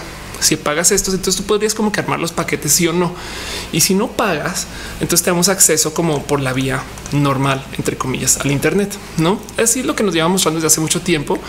Este y, y de cierto modo medio hace un poquito de sentido, ¿no? El tema es, sí, claro, si tú usas el Internet de tal modo que vas a navegar eh, este, no sé, haciendo mucho consumo de videojuegos o de tráfico de videojuegos, entonces vas a tener muchos problemas porque eh, tenemos que organizar la infraestructura para eso. Pero mi, tu, tu, vecino está usando otro tipo de navegación. Entonces, quieren decir, saben que queremos poder optimizar guiño, guiño. Y para poder optimizar necesitamos saber qué está sucediendo dentro de los paquetes de uso de Internet. Ahora, ojo, porque lo que están pidiendo es permiso para... Em, lo que están pidiendo es permiso para poder ver qué hay dentro de los paquetes de uso de Internet. ¿Hace sentido? Y lo que dicen es no quiere decir que vayamos a subir los precios inmediatamente. O sea, solamente estamos pidiendo permiso. Eh, eh, lo que va a pasar es, o sea, no tiene que cambiar inmediatamente. Entonces, nos llevan hablando desde esto hace mucho tiempo Em, y, pues tiene, tiene un tanto de lógica que nos quieran como de cierto modo regular el Internet para que se permitan estas cosas o desregular para que se permitan estas cosas, em, porque hacen más dinero. Ahora, esto lo llevamos peleando por lo menos, por lo menos unos creo que cuatro o cinco años. De hecho, de hecho, justo lo puso Barack Obama. La persona que se encargó de quitarlo fue una persona que puso ahí el nuevo presidente Trump. Entonces, ahorita hablamos de la ley Mordaza Pipe. Em, y, el cuento es, yo tengo algunos pensares del cuento del net neutrality. Primero que todo, eh, es más, lo voy a buscar rapidín. Tienen que tener en cuenta que, of course, se lo tuiteé a Sebander, pero eh, hace, hace un ratito como que no consigo respuesta del caballero. Em, pero primero que todo, tienen que tener en cuenta que México, ahí donde lo ven, adoptó en el 2014 una de las eh, de los sistemas eh, legales, de los marcos legales más estrictos en pro de la neutralidad de la red. ¿Y cómo se llama esto? Nada más y nada menos que la reforma este, de telecomunicaciones. Ok. Entonces, eh, pues sí, resulta, justa, justo resulta que el señor Peña Nieto nos salvó del mierda del net neutrality. Ahora, cuando tuiteé de esto, lo primero que me dijeron es sí, chingón que estén las leyes, pero no las acatan. No hay muchas personas que están detrás diciendo esto sí puedes, esto no puedes, esto deberías, esto no deberías. Entonces, igual los ISP hacen más o menos lo que les da la gana. En su momento, hace como cuatro años, yo le pregunté a Telmex cuando todavía trabajaba con ellos y me acuerdo que me dijeron no es nuestro negocio ver qué chingados está haciendo la gente con la red. Guiño, guiño, pues evidentemente ahora nos van a dar permiso en Estados Unidos estas cosas. Martín Roque dice que si está en vivo, pues sí. Este sí, sí pueden darle refresh, por favor. Em, otra vez que hablan de neutrality me tumban. Entonces el caso em, es que cayó el net neutrality en Estados Unidos y todo el mundo se paró en sus pestañas. Van a tratar de demorarlo o quizás están hasta intentando considerar hacer el acceso al Internet neutro en Estados Unidos un derecho constitucional. Entonces, por consecuencia, la FCC ya no lo puede regular. En fin, van a tratar de hacer una cantidad de cosas y, puede que no pase a fin de cuentas o puede que no se vuelva ley o puede que etc. Pero el punto es que el motivo por el cual lo tomaron es porque esto es algo que Trump estaba tratando de deshacer desde hace mucho tiempo y ahorita por fin lo lograron. No ni siquiera Trump, sino el Partido Republicano, la gente que está detrás de esos intereses financieros que básicamente pusieron a una persona que casi casi que es una em, un miembro de, la industria. Eh, quien quiere pues desregular el tema para que puedan hacer todo tipo de, de más. Pero en México en particular todavía tenemos un acuerdo que puede que eh, puede que nos defienda contra eso. Dejando eso de lado, yo creo que lo más difícil del concepto de neutrality es considerar que no es que nos vayan a cobrar más, sino que yo creo que cuando le quiten, no quiero defender el que nos quiten el net neutrality. La verdad es que yo prefiero un mundo que sí lo tenga, pero hay, hay algunas situaciones especiales donde igual nunca lo hubo. Todo esto de la neutralidad de la red en Estados Unidos como en México aplica solo para redes de casa, no para redes móviles, o sea, de celular. Em, entonces, justo dice este Feranaya, cuando hablemos, ah, no, perdón, Rebe Rosas, vamos a tener que eh, decir aquel que no debe de ser nombrado para ver si no nos tumban eh, el, para ver si no nos tumban el uso, el show. Pero bueno, María Pilar Cardona dice que eh, cuando apareció en el documental de Kate del Castillo es en el segundo episodio, como al medio al inicio. Dale Caro dice en realidad el problema es que los servicios en mayoría están allá. Y si en México hay neutralidad, sí, pues chingón, pero el mundo consume los servicios que hay allá. Entonces, y Caro tiene un punto muy válido. Si de repente a Facebook le cobran más por poder transmitir, pues Facebook va a tener que tirarle ese costo a sus usuarios. Maybe es posible ahí les va lo que descubrí yo por accidente hace un ratito. Esto lo puse en Reddit hace un rato, pero a ver y lo vuelvo a, lo vuelvo a buscar. Eso fue lo que puse en Reddit yo creo que es mi post con más votos, con 41 mil votos, em, donde lo puse en el subreddit de tecnología. Lo que les dije es, miren, yo estoy totalmente a favor del net neutrality, pero les voy a mostrar cómo se están consumiendo los datos de los planes de los celulares en México. Entonces, lo que hice fue que, y esto creo que ya le voy a mostrar un roja o dos, em, fui a los proveedores de servicios de Internet móvil en México para mostrarle a la gente en Estados Unidos cómo funciona cuando eh, los proveedores de servicio de Internet se dan el chance de discriminar por qué estás haciendo con la red. Y está muy loco porque esto lo internalizamos y para mucha, para muchos se volvió muy normal. O sea, yo cuando me di cuenta de lo que estaba pasando, tu momento de güey, esto requete mega viola net neutrality. Nadie, nadie gritó nada. Güey. Em, esto es el primero es ATT, el segundo es Virgin, el tercero es uh, claro, claro. Esto, que esto dónde fue? Bueno, el, tercero es uh, quién es el otro proveedor ah, pues Telcel. y entonces eh, lo que te dicen es sí, claro, no pasa nada. Por tu paquete te vamos a regalar todo el uso que quieras de Facebook, de Twitter, de Snapchat, de WhatsApp, no sé qué lo hará. O te vamos a regalar el uso que quieras de Uber, que si bien o sea, está roto todavía y si sí rompe la neutralidad de la red. Y mucha gente en Reddit se quejó durísimo conmigo. Sí, sí arrancaron a este, pues medio a decirme que me iba a morir casi, casi eh, en el post. Pero de todos modos, Primero que todo, salió a luz para los gringos que la telefonía en México, sobre todo para el tema de datos, es más barato.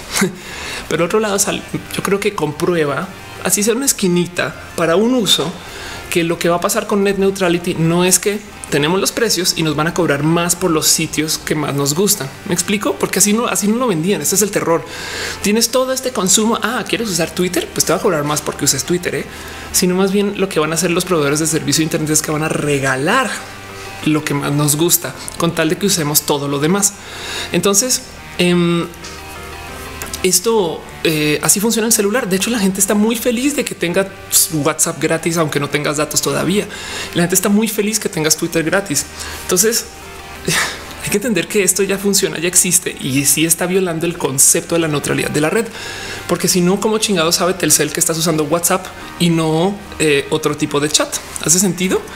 Em, Así que eh, dice Rebeca Ross, ¿qué va a pasar con SciHub?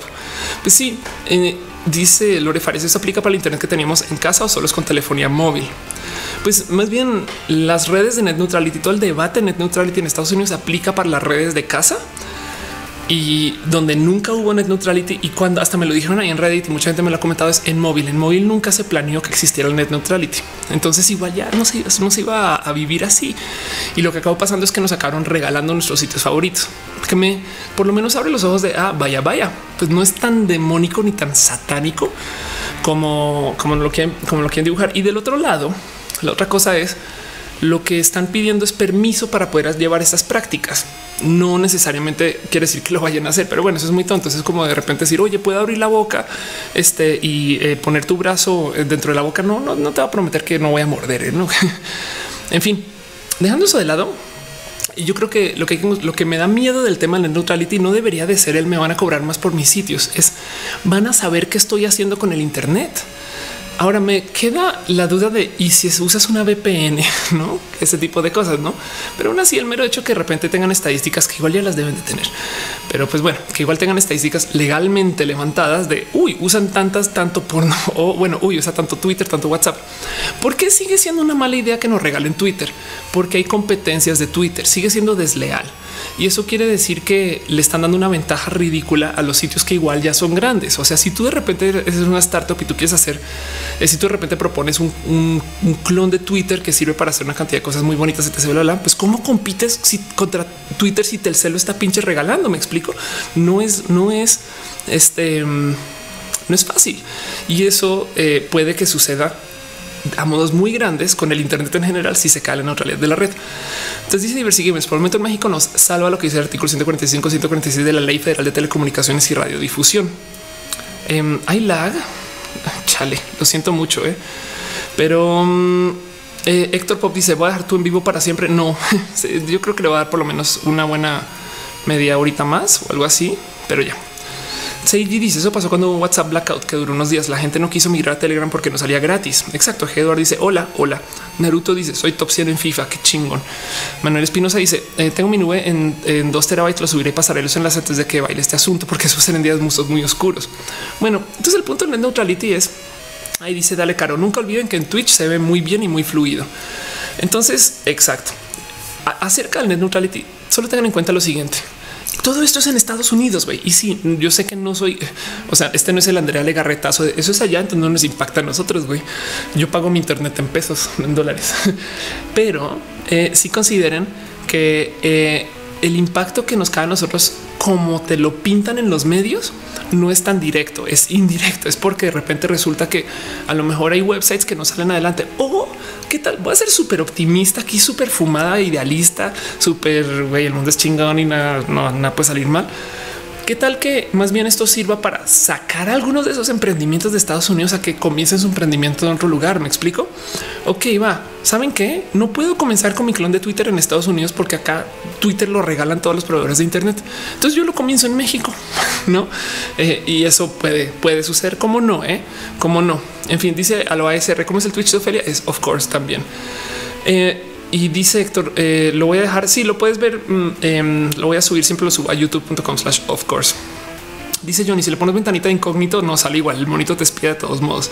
Lo único es que si usas la ventana incógnito, no guardas cookies y estas cosas. Entonces los websites pueden no saber quién eres.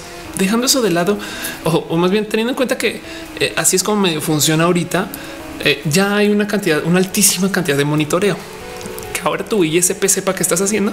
Yo creo que ahí debería estar el discurso. Es no mames, qué miedo que Telmex sepa qué estoy haciendo con el Internet. Eso sí me da un poquito de hasta de bush, pero bueno, em, yo creo que el net neutrality no va a ser tan grave cuando por fin se acabe. Es que de cierto modo lo pintan como un uy, no podemos ceder ni un poquito, porque también es parte de esta cultura de em, defender la regulación a cuanto todo. O sea, teniendo en cuenta que es un tema político. Esto es gente del ámbito demócrata defendiendo su plataforma, que es alta regulación para que tú puedas hacer lo que quieras dentro del marco que el gobierno te lo permite. Entonces que se mueva desde ahí implica conceder una victoria a la gente que está en otro partido político y vamos a gastar todo el dinero que sea necesario para que esto se mantenga así y demuestre que nosotros tenemos esta capacidad de mantener la legislación andando aún frente a un gobierno que está lleno de gente que no está en nuestro partido político. Entonces nos enredamos en este debate. Güey, es raro. Es como em, yo sé que nos, no, o sea, sí nos impacta, pero es de rebote. Eh, pero el, corazón que le puso, que le pone la gente a net neutrality es, es como de orden de ver a alguien en Estados Unidos de repente preocuparse por conseguir más votos por Marichuy. Es raro, no simplemente es algo que no está pasando acá. Eh, y pues dice Dano ese adiós Pornhub. Pues puede ser. Dice Arturo Baptiste que si toca una canción, prometo que después esas guitarras se van a poner al aire. Se lo prometí a Caro, le prometió varias veces en el show. Eh, eso despuesito. Dice Pati Piñata, eh, va muy de la mano con el monitoreo para saber si se burla uno del gobierno que también pasó en México, ¿no? Ok, pues bueno, más o menos. Pati, tienes un punto súper, súper válido. Como este show se trata acerca de lo peor que puede pasar en la historia y como vimos en la peor timeline, madre mía. ¿A qué hora se cayó la cámara? La cámara de Mato estaba en el piso, si vieron eso. Em, ahí está.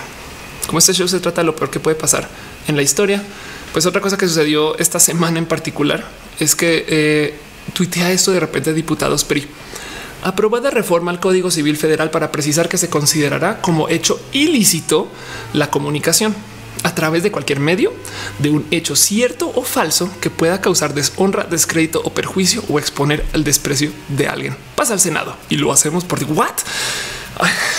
O sea, ¿cómo? Perdón, va a volver a leer eso. Vamos a acaban de ilegalizar cualquier comunicación que cause deshonra, descrédito, perjuicio o expone el desprecio de alguien y de repente puff, se desaparece callo de hacha. Ojalá. Bueno, esa es otra cosa.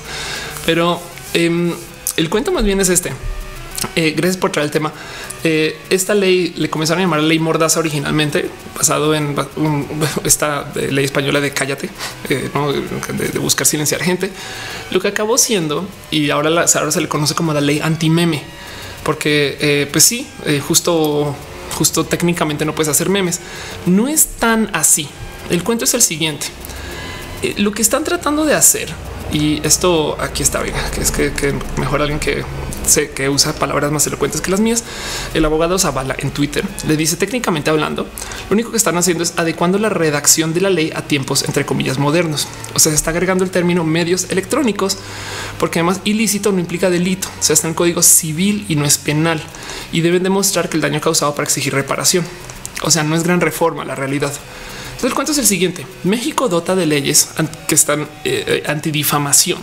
O sea, si, si alguien difama contra ti, tú puedes demandar a esa persona, pero difama contra ti implica em, que no es un acto de opinión, es un hecho.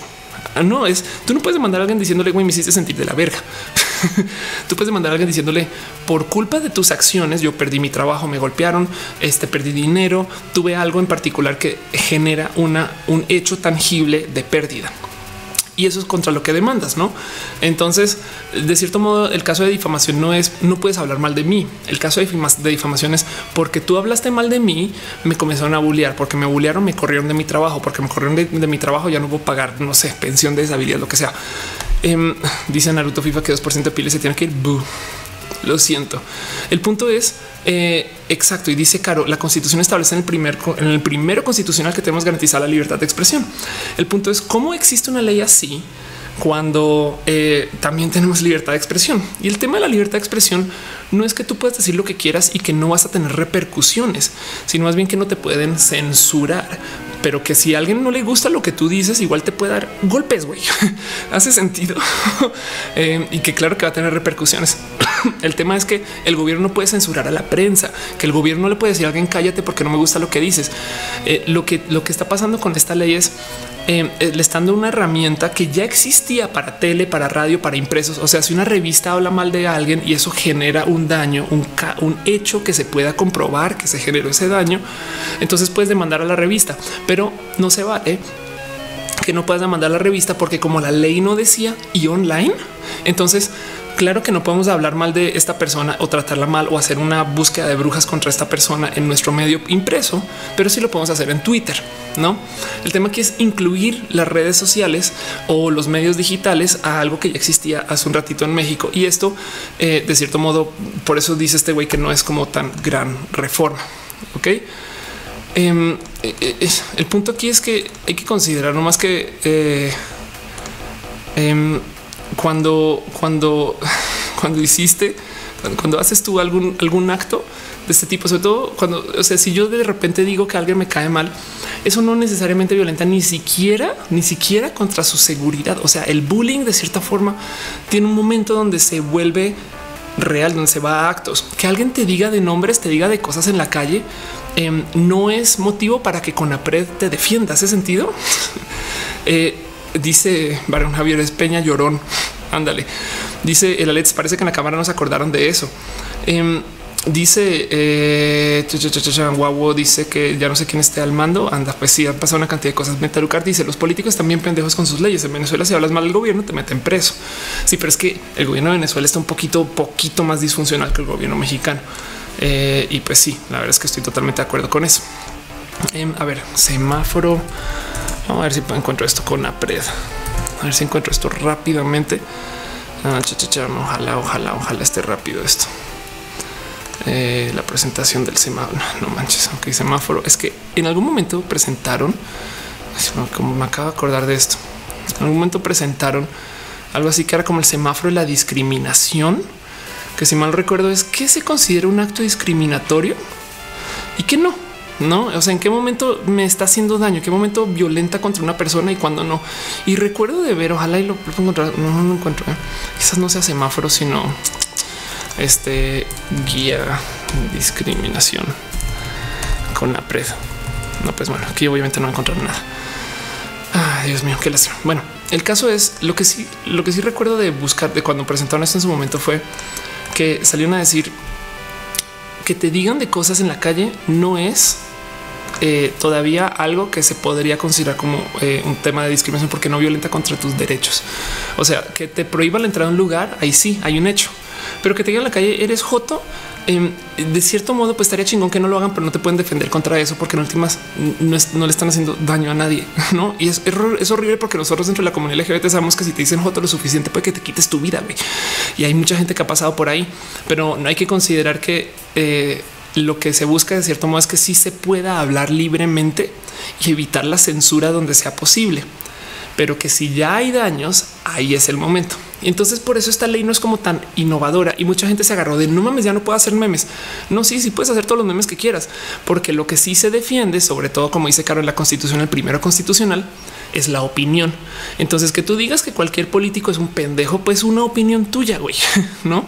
Si eso lleva a que se genere un daño, Em, que se pueda comprobar que se hizo el daño, pues entonces ahora sí tenemos una demanda. Y eso es muy, muy, muy poco probable. Dice justo muy interesante que los insultos no son delito. Ándale. Em, dice wow, eh, por eso me casé con la fortuna. What? Exacto. Pues sí, el perro dice como esa gente que dice, ah, pero es mi opinión, como si uno no pudiera ya decirles nada. No, las opiniones también pueden ser tontas y lógicas. Sí, exacto. Em, Lore Farias dice: ¿Crees que la policía cibernética en México sea buena? Yo soy más bien fiel creadora que es mejor tener soluciones a medias que no tenerlas. No, entonces yo prefiero tener una policía que medio haga cosas a que, a que sea el salvaje, el, salvaje, el, el viejo este salvaje. En un Christ dice eh, me gustaría que en la calle me dijeran papacito para luego quejarme en términos de derechos humanos. Em, pues si me dijeran papacito a mí, yo podría encontrar un punto para decir que eso es discriminatorio. Pero vea, en fin, entonces, eh, como decía este Patty, que, gracias por pasar el show con todo y que se cayó. Em, no se ata tanto el tema de net neutrality, sino simplemente que coincidió que estamos en la peor semana de la historia de la legislación de lo malvado. Porque quién me está tuiteando esto, esto hace nada. Creo que eh, aquí está Eduardo Priego. Me decía ya me siento re mal. Güey, tenemos la ley de seguridad interior, no la ley anti meme, la ley de biodiversidad, la neutralidad de la red. Él va a estar en casa. Este y Ofelia se le cayó el show. y ahora a lo mejor no sé, este Matú. Matú se declara perro. Exacto. Sí, como dice no, Elena, tú se declara ahora de repente puede que eso suceda. Saúl dice que pudo, que fue mucho Red Bull. Es posible. Dice Edgar Castellanos hablando de discriminación y política. Hoy ganó Piñera en Chile. ¿Se acuerdan cuando se estaba acabando el 2016 y todo el mundo decía este era el peor año, el peor año en la existencia? Y pues ya, ya comenzó el 2017 y todos, uff, qué bueno que se acabó. Y el 2017 tuvo, tuvo algunas cosas rudas y otras no, pero no lo tildamos como el peor año de la existencia. No lo tildamos. Pero yo creo que al final dijo, no, no, esperen, no, yo todavía puedo ser el peor año, aguanten, aguanten vara. O sea, ahorita revive Chávez, güey, y vuelve, ¿sabes? No sé, eh, puede pasar. En fin, Felipe Duarte dice todos los años hermanos. Bueno, hay algo que hablar de eso. Eh, lo tengo por ahí en Canvas hace rato. Eh, también que nunca se nos olvide que como tenemos gran acceso a las noticias, em, nos estamos preocupando por nuestras noticias locales, más las noticias internacionales, más que el sistema de noticias impulsa a que se muevan más las noticias negativas. Entonces, eh, vivimos en una época donde estamos hiperinformados de todo lo negativo y eso también nos puede causar mucho estrés. De repente alguien me decía ahora tiembla en todos lados y yo güey, siempre temblaba en todos lados, solo que ahora te enteras. hay que tener en cuenta eso. Em, dice Juan Osorio en Quito para entrar a un bar. Eh, digo que soy chileno. Sigo que soy venezolano. Es difícil entrar. Wow, qué locura, güey. Em, Carlos Trejo dice cómo convivir con mi novio gay homofóbico. ¿Qué? ¿Cómo tienes un novio gay homofóbico? Eh, pero eh, es gay. Por Dios. Em, ok, déjame pienso un poquito eso. no hay nada más rudo de que tú, después de haber lidiado con tu salida de closet, tener que lidiar con la salida de closet de alguien más. No, eso yo lo considero como una fuente de eh, incompatibilidad. No es si la otra persona está dispuesta a aventarse al ruedo, güey, entonces vas a tener muchos problemas porque te estás chutando su incapacidad, eh, que si bien está tierno y bonito acompañar, a ti te costó un putero.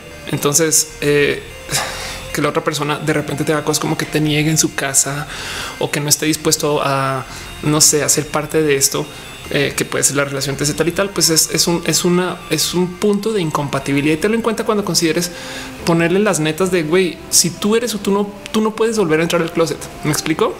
menos si ya eres muy abiertamente gay. El que tiene que lidiar con esto es él. Y entonces habrá que negociar sobre tu disposición de cariño y amor, cuánto, cuánta, cuánto chance le quieras dar a sus cosas, no? Entonces lo siento mucho. Eh, si es una persona que es gay y homofóbico, yo creo que es alguien que tiene mucho de qué hablar. El peor de los casos, vale la pena quizás dice el perro es, negro, es gay, es homófobo, es también racista y así. Guau, sigue pidiendo marihuana. Guau, este no es el chat para eso. Este dice claro, Javier, como negro resiste negro. Sí, pero además donde tiene un novio negro, no dice Junior Das, ponle falda. Yo creo que lo mejor sabes que puedes hacer mucho. Trata de ponerlo enfrente de eh, contenidos, medios, tele, shows, cosas así, donde muestre mucha gente gay, como que o lleva a eventos donde mucha gente sea abiertamente LGBT, cosas así, como que trata de ver si la misma comunidad le hace despabilar y que, lo comunique un poco más. Quizás es algo así. Yo entiendo que parejas son parejas y, tú lo lidias en tu proceso de camino, además, pero tenle tanta paciencia, ¿eh? porque esto es algo que em, si tú entras a su juego, te vas a acabar castigando después. No es, es, un juego donde luego ahora resulta que cualquier cosa es culpa tuya, no? Y pues ya dice la Let's eh, cuántos mexicanos discriminan a otros mexicanos. Pues ándale. Martín Roque dice: Me gusta que existan esos casos porque me dan esperanza que mi futuro como psicólogo habrá bastante. Martín, el mundo está tan jodido que sin todo el tema de la diversidad, igual hay trabajo para la banda en la en psicología. Güey. Carlos Trejo dice: No se siente identificado con la comunidad LGBT por tus videos. Descubrí que es andrófilo. Bueno, eso es una cosa. ¿eh? O sea, no tienes que ser, no tienes que ser gay y puedes ser homosexual. En ese sentido, no tienes que ser parte de la comunidad ni ir a lugares de ambiente, etc.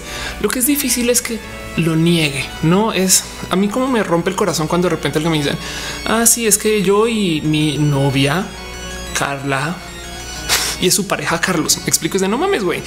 Em, no ganas nada viviendo dentro de una jaulita para que supuestamente las cosas no te duelan, no? Porque en últimas te estás haciendo daño a ti y sobre todo estás irrespetando a tu pareja. Y eso además, lo que está la ironía del caso es que ahora él, que supuestamente no dice que es gay, porque es problema, lo está haciendo problema. Me explico, no era problema hasta que lo volvió problema, güey. Pero bueno, En fin, dice Andrés, yo también me llamo Carlos Chingón, porque estamos hablando de choquis. Este Valar dice es un lío además de la homofobia interiorizada. La gente siente que no es homófoba y se indigna cuando lo señalas. Sí, es un tema de eh, porque, pero por qué todo el mundo se tiene que enterar que yo soy con quién me acuesto y estas cosas. Es que tenemos tan internalizado la heteronorma. O sea, se nos hace muy normal ver a no sé, eh, gente ir, o sea, parejas heterosexuales andar de la mano de la calle que eh, cuando una persona gay no lo hace con otro chico gay porque es raro y que me van a discriminar, em, están, están presentándose como si la norma es ser, es ser heterosexual, no es, le, dan, le, dan, razón al opresor. Me explico. Em, entonces hay una cantidad de expresiones de heterosexualidad que no vemos porque ya nos acostumbraron a que son renormales del orden de yo pago la cuenta, no cosas así, cosas de esas supuestas reglas de la heterosexualidad que pueden ser em, en últimas, eh, pues muy tontas, pero que por algún motivo no las procesamos como lo que le acusan a la gente gay de hacer, que es embadurnarte la cara. Mira cómo somos de heterosexuales, te lo embadurno.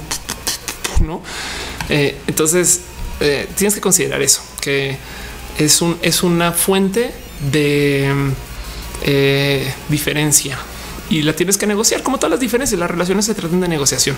Nunca no hay persona ideal y tú no eres persona ideal, sino es más bien es un tema de dónde negocias, dónde seas, dónde recibes y dónde das. Estoy hablando de gente gay y ya hice chistes de activos y pasivos. Perdón. Dice Axel Conejo, yo te apoyo, me saludas. Hola. Dice Juan Osoria, me parece raro la, primera vez que te vi de frente, ¿no? El re que te contra increíble puede atracción de género. Oh, gracias. Pink Friedel dice, tiene un amigo hetero que siempre me trató muy bien, sin embargo es muy cristiano y un día me dijo que no estaba de acuerdo con que yo fuera gay porque Dios no acepta eso. Pues tú dile que no estás de acuerdo con que él sea idiota. Porque tu papá no acepta de no sé. Pink Friedel dice tenía un amigo hetero que perdón, ya te le dije idiota. La tonta soy yo. Eh, Guau dice me violado en un videoclub. ¿Qué? ¿Dónde qué está pasando con Guau? Qué cosa tan divertida. Felipe Eduardo dice salúdame. Oli. Eric Serna dice muchas gracias por hacer este excelente show. Gracias. Arturo te me dice tengo un primo gay que no soporta la idea de los trans. Y bueno, sabes que eh, tal vez sea inseguridad. Claro que es, pues es transfobia. Por eso la transfobia se presenta con palabra diferente de la homofobia. Em, muchas veces este tipo de odio es más bien eh, del orden de odio a lo femenino que se da muchas veces en la comunidad de chicos gay. Em, el tema aquí es no estoy de acuerdo con que la gente, no sé, cuál, o sea, tampoco seguro le caen bien las viejas. Pero un Cres dice a mí no me interesa la OFE trans, a mí me interesa la OFE cuando se pone rojilla políticamente hablando, hablando de ciencia y así. Anda, sí, yo tengo algo, Penum. Em, yo a mí, y lo he pensado mucho, a mí me gustaría hablar a veces menos de lo LGBT porque el tema es cortito. Bueno, no es tan cortito, ¿eh? pero pues hay cosas que es, neta que otra vez vas a hablar de qué es la T, así no. También por eso me da huevo ir a la tele, porque otra vez me dicen Ofelia, ¿cuál la diferencia de travesti y transgénero? yo otra vez, pero bueno, em, igual lo hago porque cuando comunico estas cosas, alguien me da las gracias y dice, güey, ya le puedo mostrar a mi mamá que una persona trans, no sé qué lo Es como que me gusta hablar de todo lo demás. Trato de tenerlo súper presente. El tema de comedia viene para el próximo año pero hay bárbaros golpeando en la puerta, güey. Entonces tampoco puedo dejar la cosa desatendida. O sea, también soy una vieja trans con muchos seguidores y, pues no puedo andar por la vida negándolo o no haciéndolo parte de la plataforma. Ese sentido está bonito. Darkinsky, tienes malo tener tres testículos? No, yo creo que no. Dice Magda Duarte que si me gustan las piñas por su pollo. Dice Juan Osorio, me gustan los sueños lúcidos. Siempre tenía curiosidad. Ah, qué chingón. Pues eh, hay de hecho técnicas para eso. Junior Ordas dice: Sabes, tu canal me, me animaron un chingo con lo LGBT. Gracias. Eh, Pati Piñata dice la transfobia está muy regada en el clasismo de México. Hay más que eso. ¿eh? Yo creo, Pati, que a ah, que de paso, a ver un momento, porque Pati me está hablando así como así y, no, no, aunque te un abrazo. Pati, Pati Piñata es este básicamente de lo más cool que hay de lo drag en México. Em, nos me conocí con Pati o, nos conocimos en eh, Monterrey. Voy a poner Vete, Pati, no me odies, porque yo sé que Vete ya tiene como un año. Si mal no estoy, pero es un video muy bonito del 2016. Ah, no, ya sí, pues bueno. Em, y eh, tampoco me demandes. Pero bueno, este es su video. Pati es una persona espectacular. ¿Dónde ven a Pati? Pati es de mi altura, güey. Y eh, creo que más alta. Y mm, es súper, súper divertida. Debería hablar y lleva un drag de no mames de chingón. Y mm, pues sí, yo creo que más bien Pati el tema aquí es no es el tema de clasismo, sino es el tema del odio a lo femenino. Yo lo hablo mucho en mis pláticas. Digo que es igual de travesti una mujer en pantalones que un hombre en falda, pero hasta existe el dicho se puso los pantalones, mientras que un hombre se pone pues, que un hombre que se pone una falda ya es causal de despido en su trabajo. Hay que tener presente que el, el, tema de lo trans además es muy nuevo para muchos. Entonces están procesando con no mames que podemos cambiar el género. Neta, tan, tan de pueblo somos, pero globalmente hablando, que hasta ahora nos cae el 20 que como especie podemos cambiar el género. No es simplemente no, no habíamos estado expuestos a esto. Eh, dice Edwin Manuel, me gusta lo femenino, pero en los hombres. Sí, exacto. Justo yo descubrí con el pasar del tiempo acerca de mi investigación de mi propia sexualidad que eh, yo no le tengo tanto cariño a lo masculino en general, así sea una vieja que vive de modos muy o extremadamente masculinos, tampoco me llama la atención. O sea, mi cuerpo no responde, no? Em, dice Juan Osorio lo LGBT, cuéntalo hindú. Pues yo hablo más bien, trato de pensar en lo LGBT no como solo las eh, identidades sexuales y de género, sino en el movimiento por la diversidad. El movimiento por la diversidad incluye todo aquello que tenga que ver con mujeres, lo femenino, pero también tengo que ver con hombres, lo masculino y con eh, gente discapacitada y todo aquello que tenga que ver con gente indígena, gente de otros países y demás. Y se pone un Christ de pueblo. Bitch, please. Yo soy de Guanajuato, el estado más panista del país. Pues sí, el, el cuento es a ver, las transiciones son más o menos baratas hoy. Entonces, por, y tenemos el Internet. Entonces, mucha gente está transicionando. Hace 30 años esto no era el caso. Güey, encuéntrenme a 30 personas trans de hace 30 años. Ok, encuéntrenme a 10 a 5 personas trans famosas de hace 30 años. Es difícil y, y, las que te encuentras tienen una actitud muy diferente a las viejas de hoy. Y ni hablar de lo que viene, porque ahora también tenemos la cultura drag que nos está presentando una cantidad de ideas y modos nuevos de vivir. Entonces, ustedes se asustan con lo trans, prepárense para gente que va ni siquiera a transicionar tres veces, sino que en una semana cambian de hombre a vieja y de vieja a hombre, de hombre a vieja. No, esto yo siempre lo presento y siempre hablo de este caso de Seba Elvira, que me gusta hacer el chiste que ya algún día va a transicionar y va a dejar de joder la vida, pero, pero no está jugando la vida. Es una persona que quiere vivir como vato y como vieja y puede, puede. Muchas personas van a poder vivir así. Llegará un momento donde Jesús Álvarez dice que soy transgénera. Exacto, sí es verdad. eh, llegará un momento donde la gente transgénera eh, igual y es, es, o sea, la ciencia te permitirá hacer el cambio en muy poco tiempo, no? Entonces, eso, eso pues la nueva CG dice yo soy transconsola, salto a Nintendo, Xbox y PlayStation. Pues sí, pues es que la neta es es al perro y se vio como hombre y como perro. Qué cagada. Eh, John Titor dice yo respeto a hombres que les queda ser mujer, pero me agradan mucho los hombres que no les queda ser mujer, o sea, su forma con el comportamiento. ¿Por qué me pasa esto? Pues es que también es un tema de respeto y tolerancia y de eh, mira, hay una historia acerca de eh, cómo se llama este personaje. Vamos a Crising Interview Transvestite. A ver si sale así. Eh, actor. ¿Quién era este actor? Hay un actor, un actor, un actor, un actor, un actor, un actor. Oh, por Dios. Um, famous Transvestite Movies. Es que es una peli ochentera. Perdón, es que estoy buscándole, estoy rascando la cabeza por estar haciendo esto en paralelo y sin preparar.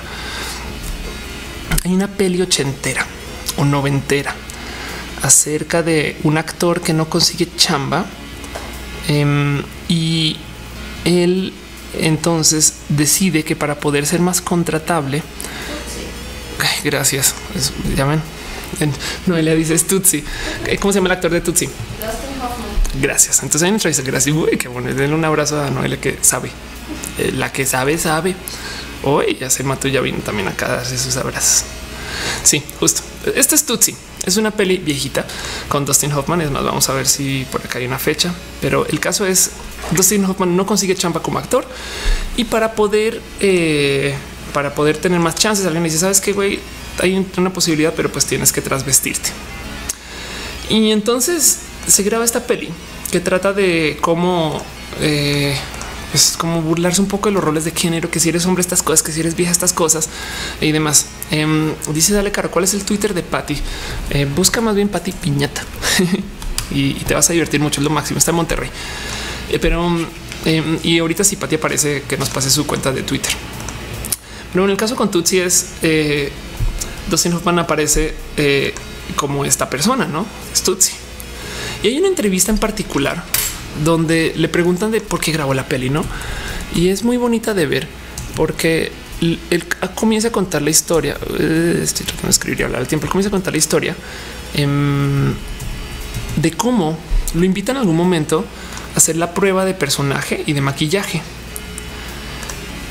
Y cuando lo visten por primera vez, se voltea y le dice al maquillista: Oye, güey, o sea, aquí vean, oye, güey, no me puedes hacer más guapa, no? Y como que dice que el maquillista se voltea y le dice: Mira, te digo algo, no, ya la neta no puedo, güey, perdón, así las cosas.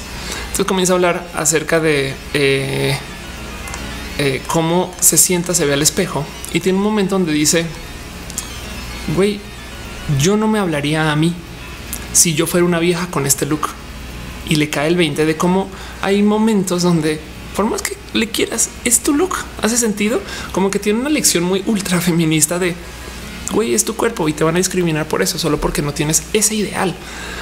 Eh, y eso yo creo que se cuelga un poquito eso que está diciendo John Titor de eh, hay hombres que no les queda el ser mujer. El tema de lo que está pasando y, bueno, Dustin Hoffman en su entrevista llora, no se suelta llantos diciendo yo por eso tuve que hacer esta peli, porque fue una peli que se trataba acerca de cómo el look de la vieja no puede ir atado a su talento. No está bonito eso. Pero el punto de John Titor que dice hay hombres que no les queda ser mujer, pues es que hay hombres que no les queda ser mujer de ese modo en particular que estás buscando. Parte de lo bonito de lo trans es que estamos de cierto modo medio replanteando un poquito, pero no solo lo trans. Resulta que las viejas lesbianas lo venían haciendo hace mucho tiempo y la gente queer lo venía haciendo hace aún más tiempo. Pero pues como lo vivo yo es, yo estoy también ayudando a replantear que una puede ser vieja y medir así, güey. No hay un modo correcto de ser mujer. ¿Hace sentido? Em, y de paso, y como dice Guavo, tampoco también aplica para el caso de los vatos, güey. Y sí, toda la razón. Yo, yo solía quejarme un chingo, güey, de por qué las viejas em, lesbianas, sobre todo feministas, que tenían un look muy masculino, me decían, es que tú no puedes ser ese tipo de mujer, ¿no? Y yo les decía, güey, tú ni siquiera estás siendo mujer, tú te estás dando un look de güey y me estás diciendo a mí que no puedo ser vieja. Y después alguien me dice, no, Ophelia, es que eso que están haciendo es resignificando el look de la mujer. Güey, quién dijo que la vieja tiene que tener cabello largo y verse así, la nariz así o pues, no tener ese tipo de figura y tal y tal. La semana pasada, y lo dije en el show pasado, una chica me pidió ayuda para ver cómo hacerse una mastectomía y tener pecho de güey. Pero ella dice: No, es que yo voy a tener pecho mío, no va a ser de güey. O sea, quiere tener pectorales y ir al gym, estas cosas y no quiere dejar de ser vieja. Entonces me parece espectacular. Edward GR dice: ¿Qué opinas de las personas que creen que quieren ser trans para ser felices, pero son una confusión muy entrar en la persona? Em, yo creo que eso no existe, pero eh, igual lo único que sí sugiero es lo bonito de mi vida ha sido darme chance de experimentar. Sabes que quiero verme con cabello largo, pues a la chinga te pones extensiones, sales listo. Bye. Ay, que no manches, me gusta un chingo, pero entonces me estoy dejando crecer mi cabello a las extensiones. Quiero tener este look, quiero tener estas formas. Yo lo que opino es que a la gente se le enseña no experimentar y no probar y eh, no salirte de tu zona de confort y no hacer y no, y no, y no, y no, y no, y no. Y tenemos esta educación un poco ruda, güey, donde se nos prohíbe un chingo de cosas. Entonces vivimos súper castrados y frustrados. Y cuando de repente ves que una vieja trans está dando todos los gustos del mundo, no, ¿por qué? Es porque pueden. Y yo no, no mames, no. O sea, qué falta de seriedad. Pues no, no están así. Dice Penum Christ que si no soy mujer, yo, yo, yo soy este mujer transísima. Dice Arturo que se me gusta David Lynch por su pollo. Indira ahora que dice el sistema le conviene que vivamos angustiados por no ser. Por eso armamos eh, Amarnos es toda una revolución. Gracias. Sí, exacto. Amarse es una revolución. El perro dice la máxima hegemonía sobre el propio cuerpo. Ándale, exacto. Omar Eduardo dice que pensé que eras atea. Sabes que si yo quiero poner una chanuca ahí, chanuca y poner un gorrito, yo quiero, me quiero, me puedo decorar de como me la regalada gana. Si alguien lo va a encontrar como esta ofensa, lo siento, eh, pero, pero no es con esa intención em, y no me prohíbe de, este, disfrazarme un disfraz que considero bonito tanto como eh, Mario se puede disfrazar de mariachi, yo me puedo disfrazar de Navidad. En fin, dice Martín Roque, amarse no es una revolución, es una revolución. No, eso no es una canción de maná. Amarse es una revolución. John Titor dice qué pasa con los, con los astrógenos, los que no decidieron ser así, pero hay una fuente de ingreso. Vieron una cómo es eso? No entendí. ¿eh? Cristian Lembrino dice Ophelia, salúdame. Em, este Dice eh, Luquino Moto, desde que empecé mi transición, salgo requete feliz a la calle. Ándale, Pate Piñata dice la belleza es muy subjetiva. Estamos las que queremos ser una belleza muy comercial, pero al mismo tiempo, si deseas hacer algo con tu imagen y cuerpo y te sientes bien, eso te hace brillar. Exacto. El punto es encontrar ese momento de alegría y de definir según tú qué es ser tú, güey. Es que también nos la pasamos tratando de refio y qué ser vieja, qué ser güey. Me vale madre. Yo soy Ofelia, ya la chingada. Si no les gusta Dios, eh, dice los Gons. Mi propósito de es darme el gusto de vivir con una persona de género fluido. Pues, pues adelante, no? Adelante. Eh, qué bonito que suena eso. Si negro dice, como dice RuPaul, si no puedes amarte a ti mismo, ¿cómo quieres amar a alguien más? Exactos. Mr. Fox dice, me sorprende que los que pueden adaptarse a lo femenino, es decir, tomarlo para hacerlo parte de uno mismo. Yo en el día de hoy sigo sin entender completamente cómo definir lo femenino. Mucha gente, mucha gente. Y lo femenino no está en la genética. Lo femenino no está en este, tu expresión fenotípica y lo femenino definitivamente no está en tus genitales. güey. Em, es una construcción y es una construcción. Este es un ejemplo muy típico que se usa, eh, pero eh, esto lo mostré. Yo estoy casi segura que en otro show, pero me acuerdo que alguien me decía en un momento, güey, esta persona, persona, ya la gente le dice que es niña. No tiene ni siquiera genética, ni es ni vive, güey. Pero la lees y la entiendes y te dicen, ah, sí es vieja, güey. no. Eh, entonces, si tú puedes dar el salto de fe y decir esa cosa redondita con blanco es niña, eh, ¿qué te cuesta hacerlo con alguien que está aquí enfrente de esas cosas? No la vida trans. Dice Metalucar, yo quiero ser yo, quiero probar cosas de chicas, tú lo sabes, no? Pero el estereotipo que en la sociedad da miedo, pero pues es que va a dar miedo en que si, si tú, si tú, el mundo es de los valientes em, y hay muchos lugares donde puedes hacerlo en chiquito sin enfrentarte a sociedad, si eso es lo que te da miedo. Y si, y de cierto modo, em, en algún momento vas a tener que cruzar eso y te lo juro que hasta te preguntarás por qué no lo hice antes. En fin, este. Bueno, Penuncres dice: Creo que a festejar las fiestas cristianas sin culpa, porque al final todo se trata de la convivencia familiar de amigos y la peda. es un buen instrumento para las relaciones. Exacto. Em, y, ya no, o si no, a mí me y, si, tan es que es más, es que ahí te va. La lección no debería de ser, no es el Super Bowl, güey para que gane, para que ganen los ateos, no tienen que perder los cristianos.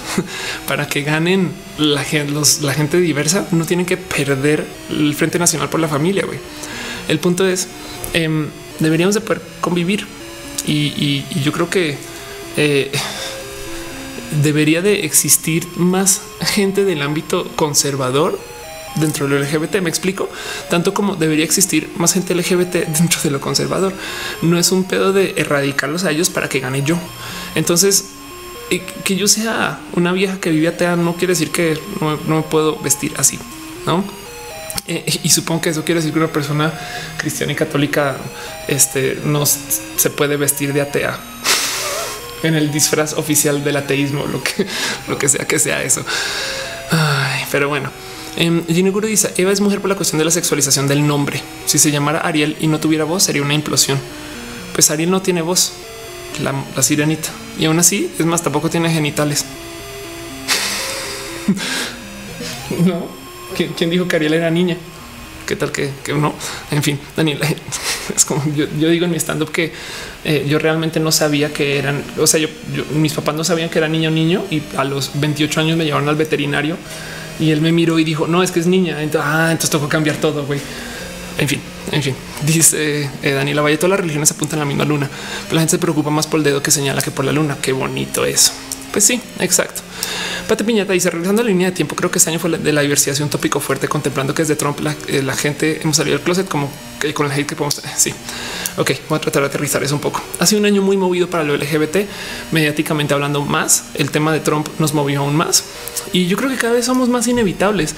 Eh, mientras más gente salga del closet, más gente va a estar afuera del closet y ya es tema en los medios, en la tele, en la radio. Es solo cuestión de que ya se adopte. A mí me gusta decir que hay un rubro de lo trans que ya se asoció sin pedos, que ya la gente de la sociedad lo vive y, no siente ningún problema, pero que hace 100 años, claro que era tema. Y es la gente transnacional. No, entonces ahora, si tú naces en un país, cambias tu cultura, vives en otro país. Guess what? Tú estás cambiando y declarando hegemonía de tu cuerpo, tus modos, hasta de tu idioma y estás cambiando quién eres de cierto modo. Y realmente no naciste en un lugar. Y claro que te podrían hasta decir es que tu genética no es de mexicano, güey. Pues sí, pero guess what? El gobierno lo avala, la sociedad ahora ya lo avala y ahora es muy normal porque todo el pinche día sucede. Eh, en 1890 era muy raro que alguien cambiara sus países, ni hablar en 1700. Me explico. Em, y hasta hubo una guerra mundial porque hubo un país en particular que salió a decir yo no quiero que nadie sea de afuera del país. No tengan eso en cuenta. Fernanda Naya La Torre dice sigamos reeducando, sugiriendo, renovando las sugerencias, las referencias de quienes nos rodean. Ándale. Gael Vázquez dice cómo puedo salir del closet de una familia ultra religiosa. ok, Gael. El truco de la salida del closet es primero, esto aplica para cualquier negociación, es primero salir con una persona que sea tu apoyo, este, si quieres verlo periférico, entiendes, pues un tío, eh, un primo, un amigo, alguien que, y si ojalá tus padres le tengan la oreja a esta persona, alguien que esté de tu lado. Y el cuento es el siguiente. Y esto, esto funciona muchas veces en política también. ¿eh? Em, mantienes esa persona al tanto de cuándo le vas a decir a tus padres. Con tus padres puede que son mierda y te estén de la casa y te regañen, no sé qué. En algún momento tus padres van a querer escuchar una voz externa. Esa voz externa les va a validar sus ideas a favor o en contra. Me explico. Em, y, si esa voz externa es tu aliado, eh, de cierto modo entra por. Yo sé que está roto, está súper roto que no te creen a ti, pero como a ti te ven como una persona absurda, lo que sea que les digas, así estés, así tengan la boca llena de razón, no lo van a procesar. Entonces necesitan que alguien del otro lado les diga, como si tras bambalinas, les, diga así a la orejita, no, no, sí está bien lo que está diciendo. Y muchas veces, la gran mayoría de las veces le bajan de huevos. Em, y si no, si todo falla y te sacan de casa, tienes un tío que te apoya, no? Y ojalá las cosas para allá funcionen. Es como para mí, como la, la, el la reducción de la salida del closet. Pero bueno, dice leches diciendo puedo comprar un póster de la tía off. Ah, hablas por lo que pasó en el show de eh, este show donde estaba Al Capone, no? Fíjate que hicieron un show en particular. No me acuerdo dónde está. Vamos a ver, más, vamos a ver si esto se puso en Twitter. Eh, el cuento es el siguiente. Me preguntó Alca, creo que iba a hacer un show donde, donde no, claro que no está. Sí, me preguntó que iba a ser un show en particular donde uno de los personajes es una vieja como súper feminista, tan feminista que hasta puede que tenga pósters de la tía off. y así no mames, güey, qué clase de show es, güey. Y mm, eh, eh, yo les doy acceso a mis fotos editoriales y literal lo imprimen, lo ponen en grande y salió por ahí. Entonces eh, debería hacer cosas así. No he querido hacer vendibles y es que el negocio de esto ok, en fin, en fin, en fin, en fin. Un dice los trans lo que ha estado con nosotros de siempre. Sócrates era bien joto. Si no hubo pedo, a mí ya me tiene harta toda la discusión porque yo los amo. Sabes? Pero es que el pedo es que no es contigo. El pedo es que em, estamos discutiendo entre nosotros porque, lo, pero sí es como hay que hablarlo de nuevo, porque es que el peor es que hay bárbaros en la puerta, güey. No, entonces también hay un tanto de a mí me da a veces un poco de otra vez tengo que hablar de esto y, llevo, le digo a veces a Noé, oye, llevo, necesito unas vacaciones LGBT, no porque no quiero estar con gente LGBT, sino es como de no quiero que eso sea un tema otra vez. No, entonces otra vez me pelear con alguien en Twitter. Ya, ya en Twitter ya decidí que cualquier medio bobadita ya blog y listo y no lo pienso. Entonces entiendo un poquito eh, tú como fatiga. Yo lo llamo fatiga LGBT Em, pero es porque ser una persona LGBT en esta época es exhausto. Es estamos pasando por el último, yo creo que ojalá gran coletazo de la gente conservadora que no lo quiere aceptar. Y eso que es que prepárense, porque si, si ahorita están quejándose de que la gente está cambiando el género, prepárense para que dentro de aquí, de aquí a cinco años tengamos doctores que están haciendo implantes animales a los humanos para poder mantener doctores que están poniendo este corazón de marrano a una persona para mantenerlo vivo. Güey. Doctores que están haciendo clonaciones este, pseudoéticas para hacer cosas que em, en últimos le pueden salvar la vida a muchas personas. Doctores que le están modificando la genética a alguien. O sea, vienen, vienen tantas cosas que le van a mover el piso de nuevo a la gente conservadora que yo creo que eh, queda muy poquito de eso. Más vale. Beijing dice que hay pósters. No, no hay pósters. Debería hacerlos. Eh, Fernando Reyes dice que qué opino de la ley de la seguridad interior en México. Hoy hay mucho que hablar en ese tema. Eh, y de hecho estaba como medio preparando un poquito. Me lo quería dejar de lado, pero pues bueno, para la gente que no sabe, el cuento es el siguiente. Ley, a ver, seguridad interior. Yo creo que esto puede ser el último tema, menos que se me haya olvidado algo en particular. Eh, a la regulación de los videojuegos, que además este, eso también está inmenso. Es que, como les digo, estamos en el peor timeline.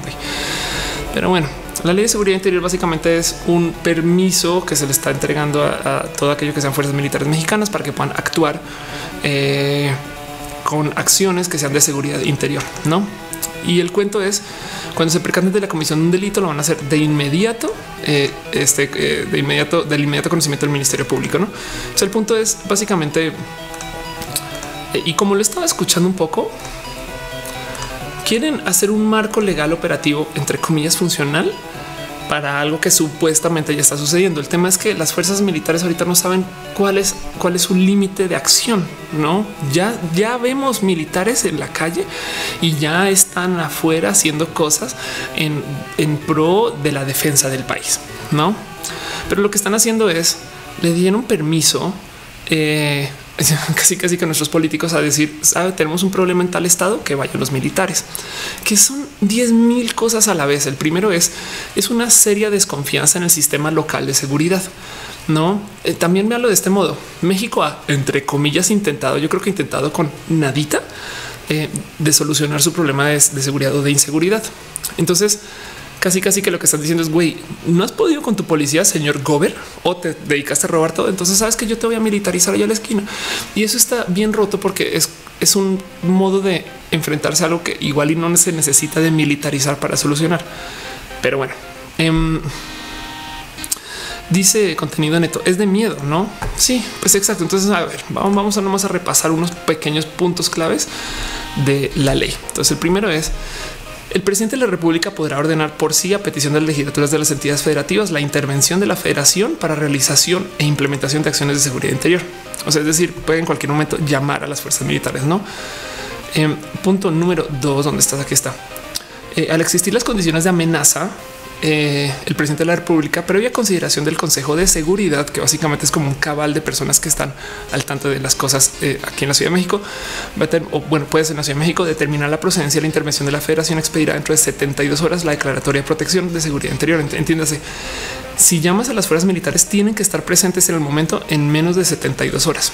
Ok, entonces luego el, en otro punto, en aquellos casos donde la amenaza representa un grave peligro la integridad de las personas o funcionamiento de las instituciones, eh, bajo sus, el, presidente, bajo su estricta responsabilidad, podrá ordenar acciones inmediatas de las Fuerzas Armadas. Bueno, em, es muy referente a lo que les dije antes, pero el punto es eh, también técnicamente eh, los si, si entran en un caso de ilegalidad durante alguna de estas actividades, se pueden o sea, tienen hasta la obligación de retirarse.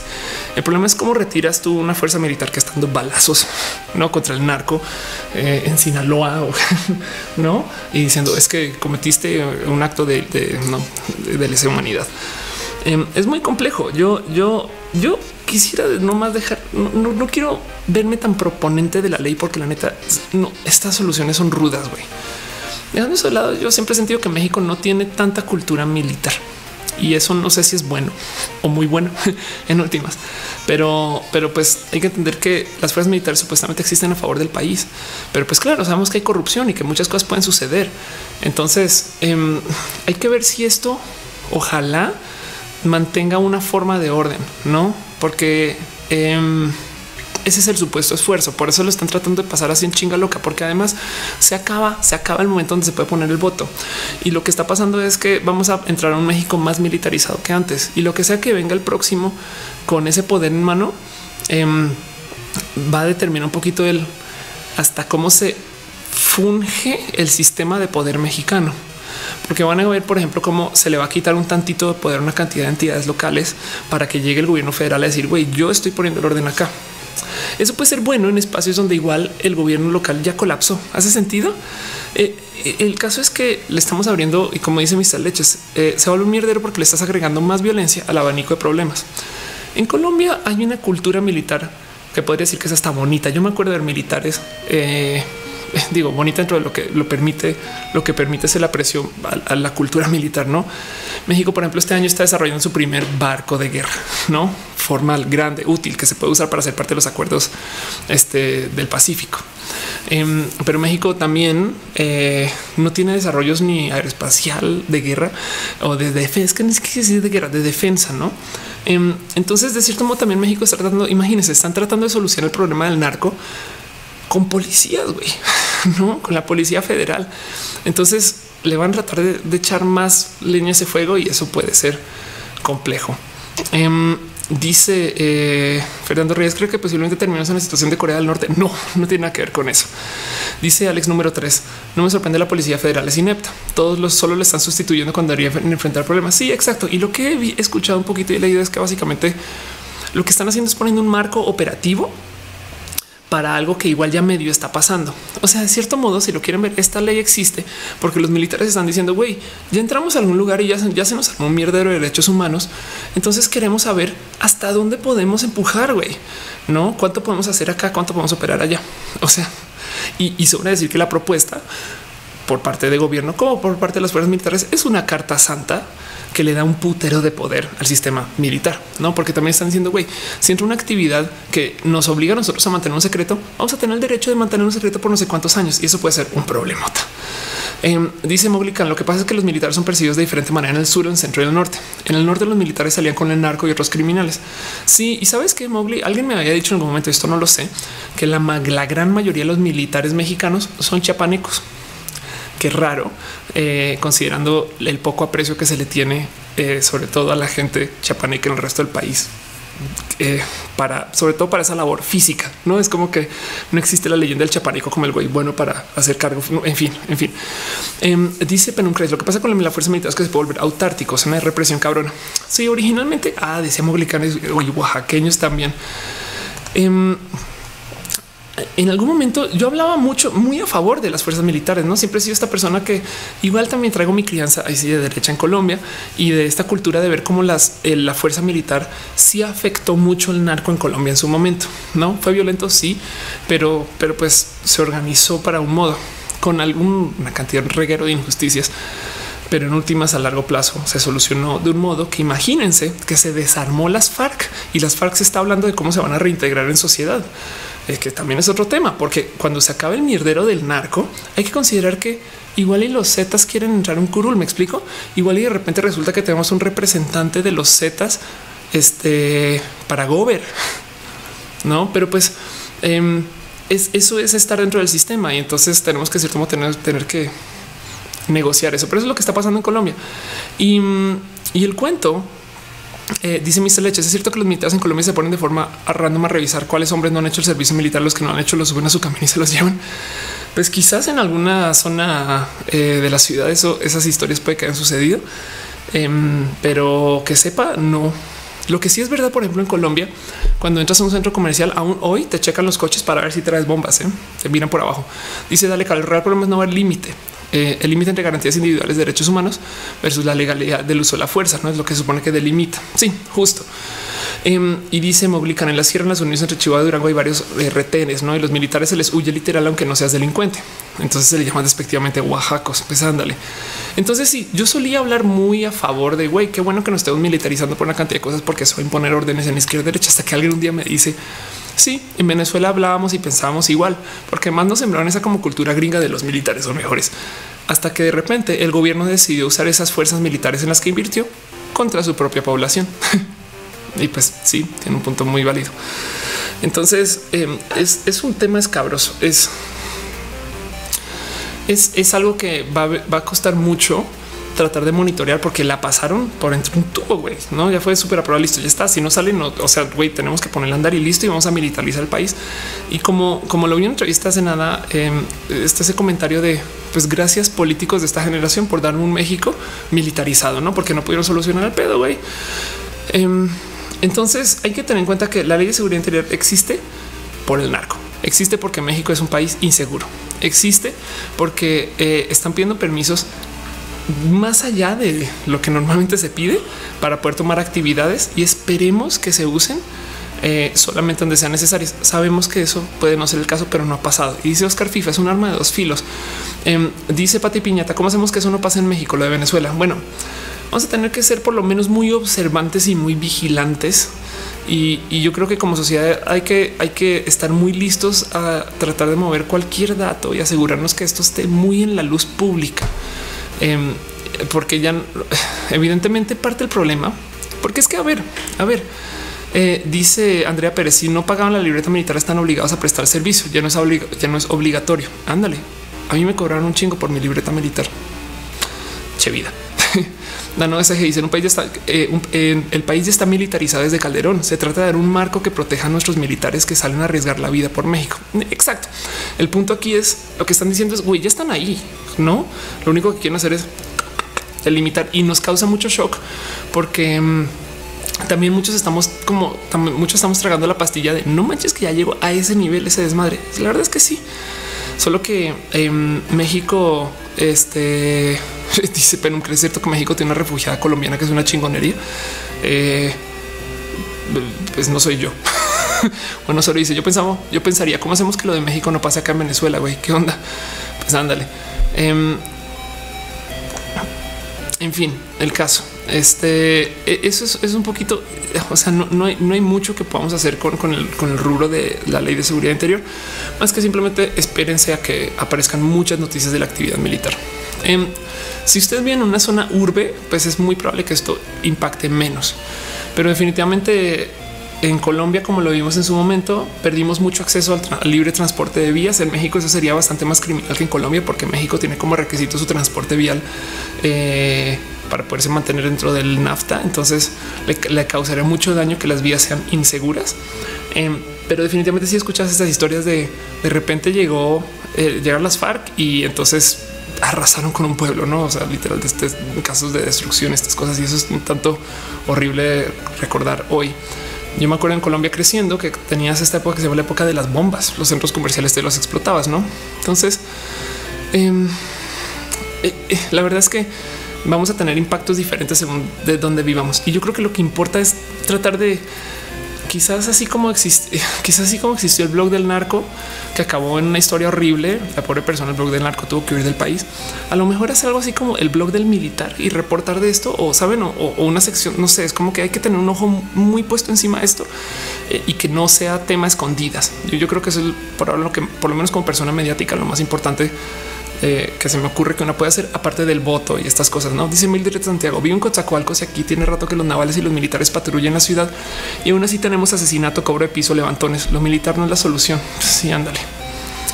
Pues es, que es un tema tan complejo. Eh, yo, la neta, me parece que, a ver, consideran ustedes que la legalización acabaría con todo esto, no? Pero no es el camino que se busca porque mientras más ilegal sea la droga, más puedes cobrar por ella en el punto de venta si tienes un camino de venderla. Entonces hay mucha gente dentro del rubro del narco político que está a favor de mega ilegalizar el narco porque eso lo mantiene caro, ¿no?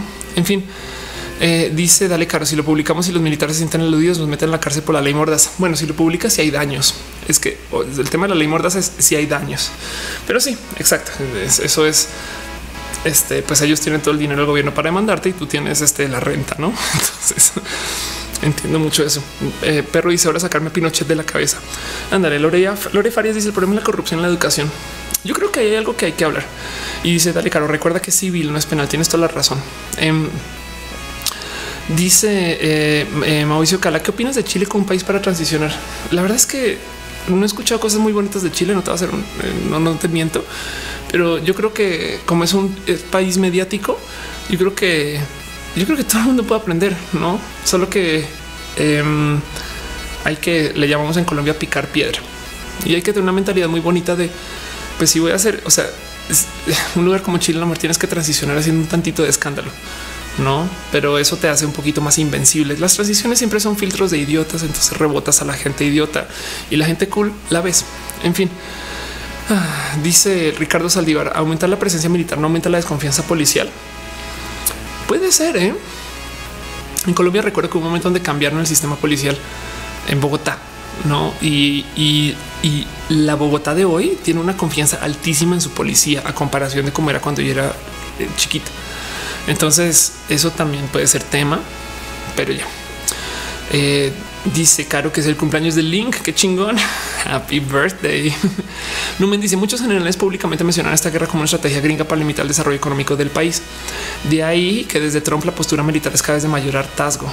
Pues, pues, no lo descarto, pero la verdad es que, a ver, el narco ya estaba acá hace mucho tiempo y, el narco mexicano es violento, agresivo y está muy, muy bien financiado.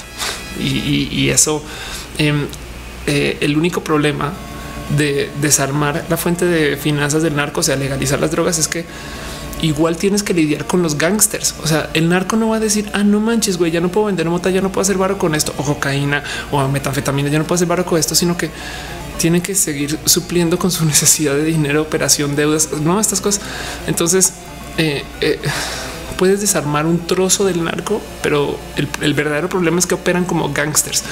Si el narco fuera realmente orientado hacia ser negociantes y empresarios, corte, tengo un MBA y soy una persona correcta y quiero hacer que las cosas funcionen de, de modos este, macroeconómicos, estaría buscando infiltrar el gobierno para legalizar y entrar en un sistema donde ellos igual puedan retener su monopolio dentro de la legalización. Entonces ahora el gobierno los defiende porque son una industria que de cierto modo este está supliendo con una necesidad del país por X o Y motivo. Y ahora resulta que capaz y México entonces sale que es gran productor de mota a nivel internacional de una calidad que no se consigue en ningún otro lugar. Entonces ahora es orgullo nacional lo que hace esta persona narco dentro del monopolio, pero no infiltramos al gobierno para hacer un mierdero sangriento, porque así mantenemos a, nuestra droga vendible a un precio tan alto que vale madres tener que hacer una empresa. ¿Hace sentido?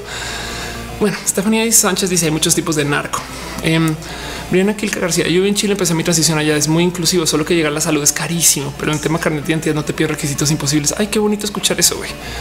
Eh, dice Penumbra, ¿es alguna diferencia entre el narco mexicano y el colombiano? Como 20 años de tecnología, de todo. El narco colombiano tenía una misión enteramente diferente que el narco mexicano, la inseguridad y demás eh, la recibes por parte de estas cosas que en Colombia se llamaban guerrillas, que básicamente eran eh, eh, grupos insurgentes que buscaban cambiar el sistema de gobierno.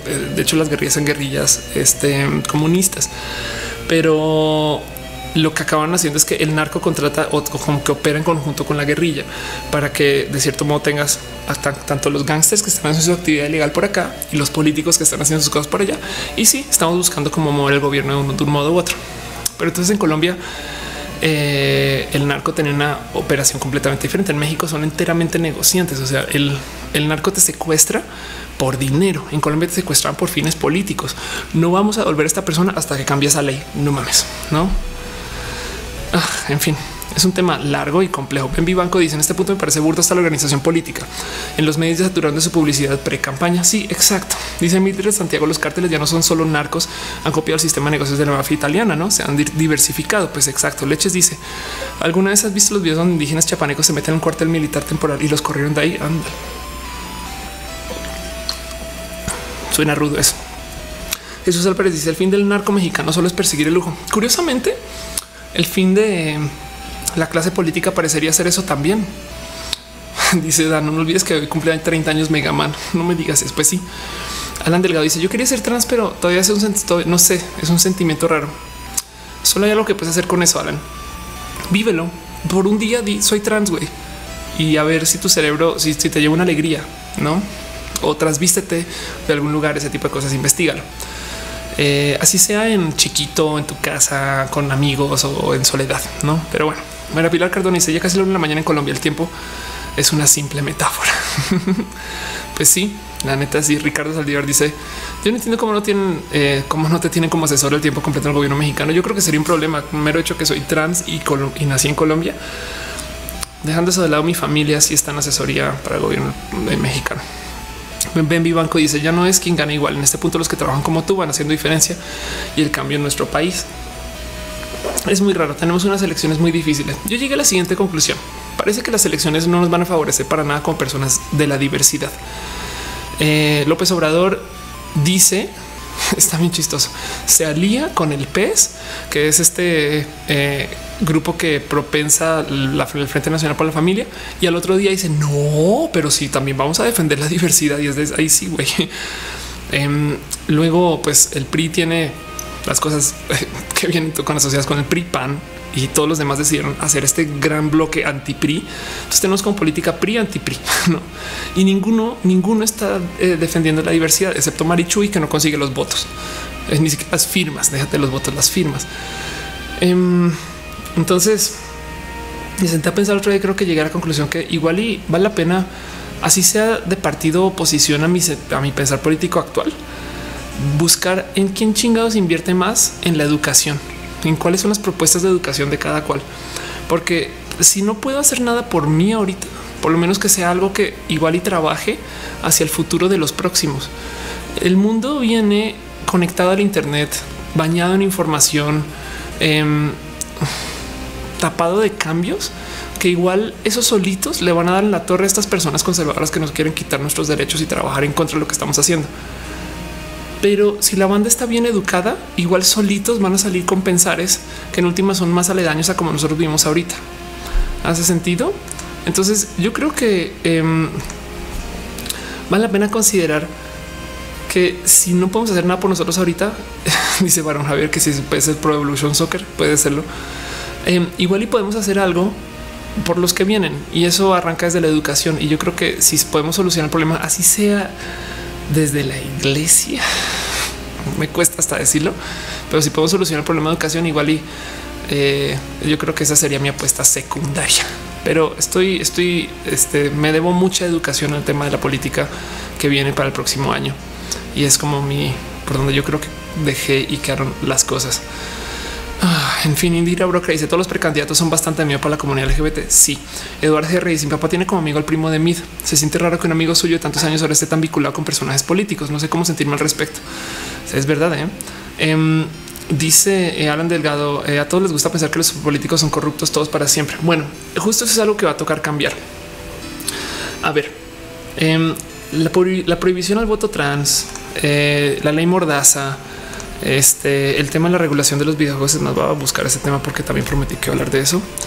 Eh, todo lo que estamos hablando hoy en últimas son, yo creo que representaciones de cosas que está haciendo un gobierno completamente desinformado eh, de lo que estamos haciendo nosotros hoy en nuestra vida de hoy, porque en últimas están tratando de mantener algo que pues, ya no se vive no por lo menos de nuestro lado. O sea, que ya hay cambios, que ya igual nosotros vamos a permitir que la gente viva dentro de su conservadurismo, pero los conservadores van a ir que nosotros vivamos así. a de paso, una pequeña nota al margen bonita. Hoy se está celebrando la primera victoria gay en el Estado de México, no? Pero bueno, vuelvo a lo que estaba. Em, yo creo que la mitad de este tema es considerar que eh, también estamos como sacando a relucir que por mucho tiempo no se nos enseñó a estar en política. ¿Hace sentido? Entonces, yo siento que el tema de los precandidatos es el siguiente. Salió una estadística del voto pasado y en ningún lugar la estadística dice que la gente LGBT vota. Entonces los precandidatos dijeron a la chingada, yo no le voy a hablar a nadie que no vaya a votar, que tengan una eh, alianza con o en contra de estas cosas puede ser muy diferente, pero por lo menos en cuanto a su campaña política yo le voy a hablar a la gente que yo sé que vota y la estadística acá dice que estos son los que votan. Em, entonces, pues sí, yo sé que ahora resulta que la gente trans no va a poder votar fácilmente, pero el caso es igual y esto se le va a dar la vuelta, se le va a dar la vuelta. La gran mayoría de México es millennial. Voy a decir eso otra vez. La gran mayoría de México es gente joven y la gente joven trae una identificación diferente que la gente que está votando ahorita, el famoso voto duro. Entonces eh, va a haber un vuelto en algún momento, pero no va a ser para estas elecciones. Y, y este dice mi futuro está pasando, dice pero crees mi futuro está pasando en chinga, ya no sé si tengo futuro. Ana Terrazas dice yo no entiendo cómo jóvenes defienden al PRI. Yo creo que lo que pasa es que el PRI ya se volvió como random. Es como para, para, para no tener que llevar los papeles, mejor entras al PRI y listo. Entonces por eso el PRI está por todos lados ideológicamente hablando pero está bien roto eso. güey. Daira de Canela dice: Me tengo que ir. Un abracito. Ven, ven, Vivanco dice: En México muy conservador y triste porque, por ejemplo, en radio no podemos dar noticias que puedan herir a alguien de quien se menciona en la nota. Eh, si de nuevo, si puedes dar opiniones, ven, o sea, no, no, te, no nos han quitado el derecho a libre expresión. Pero el punto es, de nuevo, hay bárbaros golpeando en la puerta. güey. Esto es lo último que les quería mostrar hoy. Eh, la Cámara de Diputados aprobó este por unanimidad facultar a la Secretaría de Gobernación para clasificar el contenido de los videojuegos y preservar el interés superior a la niñez. Y lo ridículo, este esfuerzo no me parece tan fuera de lugar. En México tenemos un sistema de clasificación que se está dando en Estados Unidos, la SRB. La SRB determina cosas que tienen que ver con México sin el más mínimo interés de preguntarle a México qué piensa de eso. Entonces, en últimas digo, va, ok. Pero el tema es, lo están defendiendo. Eh, diciendo que el 75% de los gamers son niños y adolescentes. Y esto está requete re mal. Esto es em, un dato que es lejísimos de la verdad. Entonces yo estoy no estoy a favor de esta regulación. La verdad es que si nos regulan los videojuegos vamos a tener un problema porque capaz y entonces llegan más caros, más demorados o en últimas espera, tienen que esperar a que alguien lo juegue para que entonces ahora lo pueda clasificar. Entonces ya no sale el día de lanzamiento, esas cosas. Em, entonces, pues esto algo va a esto vamos a tratar de protestarlo y cambiarlo. Y el punto ahí sí dice la Let's Además, el banner tiene tiene este juegos de consola. Sí, tienen como una visión de los videojuegos bien vieja. güey.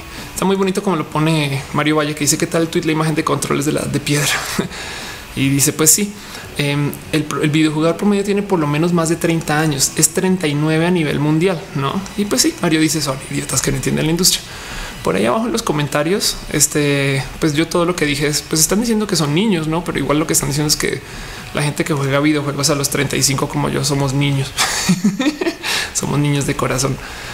Yo creo que esto está pasando em, porque, eh, ay, perdón, Twitch me acaba de decir que Wizard ya lleva tres meses de suscripción. Muchas gracias. Em, yo creo que esto está pasando porque eh, tenemos que tener en cuenta que como se está desarrollando el mercado de los videojuegos, pues en últimas ya le despierta el interés del gobierno. Pero lo que va a llevar esto es a que ojalá, ojalá con tanto desmadre político despierta que más personas se enreden con el sistema político, por difícil que suene. Si seguimos pensando que el gobierno está solo lleno de ratas, lo que vamos a hacer es ahuyentar a que la gente quiera ser parte del gobierno de un modo u otro. Y si entonces em, la gente se ahuyenta al gobierno, ¿saben quién sí se queda ahí? La gente que está ok con que se les digan que son ratas. Entonces, tenemos que buscar cómo dar la vuelta a esto porque no vamos a poder, por más ganas que nos dé, reemplazar el gobierno. no, no puede llegar este eh, de repente decir, saben qué? a la chingada. No vamos a alguien decir otro día en Twitter. Si tenemos robo candidato, bueno, ya tenemos robo candidatos, si tenemos candidatos robot, eso puede pasar. Pero, pero en últimas, em, como dice eh, Covetus, es un modo más de sacar dinero. No, les basta que ya son caros sin agregar impuestos a los videojuegos. Entonces ahora nos hace falta que los monopolicen el Internet. Ándale. La verdad es que tenemos muchos frentes por donde atacar las cosas y yo creo que hay que buscarle por dónde nos podemos enredar un tantito más eh, para que estas cosas nos, o sea, parte de lo que comenzó a pasar por medio de el tema de la regulación de los videojuegos es que se formó una coalición de desarrolladores y de personas en la industria de los videojuegos para poderle hablar al gobierno. Y eso me parece bonito, no que ahorita toque deshacer eso. Va, ok pero ahora ya, se creó un grupo, ¿no? Y eso ojalá funcione para también tratar de mantener a alguien que sea dentro del rubro de la política que esté de nuestro lado. Y eso puede tomar tiempo. Entonces vamos a tener que chutarnos un chingo de mierda mientras arreglamos el gobierno, siempre y cuando mantengamos una mentalidad de hay que dar la vuelta a esto. Pero bueno, en fin, en fin, en fin, este dice Penuncres reemplaza al gobierno. No vamos a llamar a Robocop y de paso al Terminator. Wizard dice: Yo siempre he ido a la política, de verdad no le entiendo. Me siento pésimo por no saber de política. He querido aprender un poco para saber qué pedo, no? Pues por ahora solo arranca con usa Wikipedia. Suena tonto, pero es, es em, trata de entender eh, de dónde vienen estos procesos. Es como no pienses, son ratas y ya, no así. Eh, Small dice eh, los creadores de Mulaka están en contra de eso, no? Porque un juego indie va a costar como 800 pesos. Pues imagínate. Javier Figuer dice podría hacer un video hablando sobre el abuso sexual a los niños. Tomo nota de eso. Y pues bueno, em, dice Alejandro Chávez Marichuy qué ideales tiene, porque si bastantes influencers le piden a sus seguidores que le regalen la firma en México, ya tendría un nuevo hito. Marichuy, hasta donde tengo entendido, viene, es una eh, aspirante a precandidata que está buscando firmas que viene desde lo indígena y su movimiento es enteramente basado en la diversidad. Entonces es casi casi que es nuestro gallo, pero no todavía no tiene aseguradas las firmas para poder entrar. Entonces hay que ver además cómo se expone y cómo se, cómo se presenta, porque viene, viene hablando de que ella es la candidata feminista, ¿no? Entonces trae una cantidad de cosas que son más atinadas a lo que somos nosotros aquí, por lo menos en este show, por lo menos yo, no? Entonces espero que ustedes también entiendan un poquito cuando digo ese tipo de esas cosas. Pero bueno, dice Indira Broca, es la vocera del Consejo Indígena del Gobierno. Anda, el Bronco eh, es una persona altamente homofóbica y pues hay una supuesta, eh, hay un supuesto link entre la marcha LGBT de Monterrey y el Bronco, pero eso está medio sin comprobar de mi lado. Y pues eso. Em, dice eh, Indira Bro que el movimiento va más allá de la diversidad, es otra forma de organización social. Qué chingón, Indira. Gracias por ponerlo ahí. Es más, si quieren el tema de Marichuy, nomás este vamos. Aquí está María del Jesús Patricio Martínez. y pues sí, aquí está el cuento. Estremezcamos esta nación. Entonces está muy bonito. Está muy bonito lo que, que propone Marichuy este o, como lo propone, porque de cierto modo también tienes este tema de em, todos los candidatos salieron a, ser el mismo candidato güey, y solamente es soy candidato a pro economía, no sé qué, desde el PRI y soy candidato B, que soy como básicamente eh, como un megazord de todos los partidos güey, eh, para hacer llevar la contra güey. Y eso tenemos que verlo. Dice Skinny Casper que es mujer transgénera. Pues yo, ah, yo soy mujer transgénera. Ándale, exacto. Dano SG, por mi tweet de, respuesta a los diputados. Ah, lo que pusiste en Twitter. A ver dónde lo pusiste. Eh, imagino que lo pusiste desde la cuenta de Old School Gamers. Ah, pero bueno, aquí está. Chachachan, ¿dónde lo pusiste? Justo hablar del tema, Rodríguez. Sí, la verdad es que la verdad es que este tema vale la pena hablarlo mucho, mucho más a fondo. Pero el cuento es este, ¿no? Eh, que además dice, dice, pues no entiendo, no, los, juegos ya cuentan con clasificación. El verdadero problema es que los padres irresponsables no están atentos de los juegos que le compran a sus hijos. Eso es verdad. Yo solo quiero decir de nuevo, el tema ya cuenta con clasificación. A mí me parece bien que se haga una clasificación mexicana, si es simple, básica o si es casi casi que una traducción. No sé, me gusta mucho tener como soberanía en el tema de la clasificación para México de juegos eh, y, que, y que no sea algo que se decida ya de algo que está sucediendo acá, ¿no? Pero del otro lado, o sea, no me parece tan grave si no fuera porque obviamente lo van a usar para sacar un chingo de dinero. Pero bueno, dice y tiene, lo que sí tiene toda la razón es que el problema es que los padres irresponsables no están atentos a los juegos que le compran a sus niños. Y pues evidentemente también el gobierno se la maman diciendo que como que el 75% de la gente son menores. en fin, en fin, pues bueno, este, pues muchas gracias Wiso por eh, escribir y por suscribirte. Muchas gracias a todos por pasar acá. Dice Mowgli que el problema con hambre es que es súper homofóbico y no hay otras alternativas. No podría votar por Matu. Pues está el candidato Morris. Hay que solucionar eso. ¿eh? Dice Debauer. Cuando quieras te llevamos a los expertos que tuvimos en Debauer para que platiquen contigo.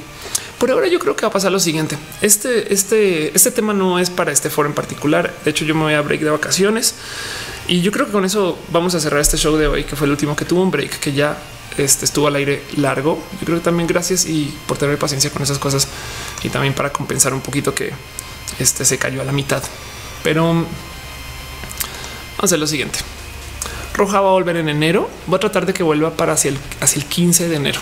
Eh, uno, porque sí, pues sí hay vacaciones. Dos, porque quiero darme chance de buscar un foro para ver si lo puedo hacer en vivo y, cuando y los mantengo al tanto va a ser en Twitter, etc. Tres, porque pues, las navidades son las navidades y ateo o no, eh, también hay familia.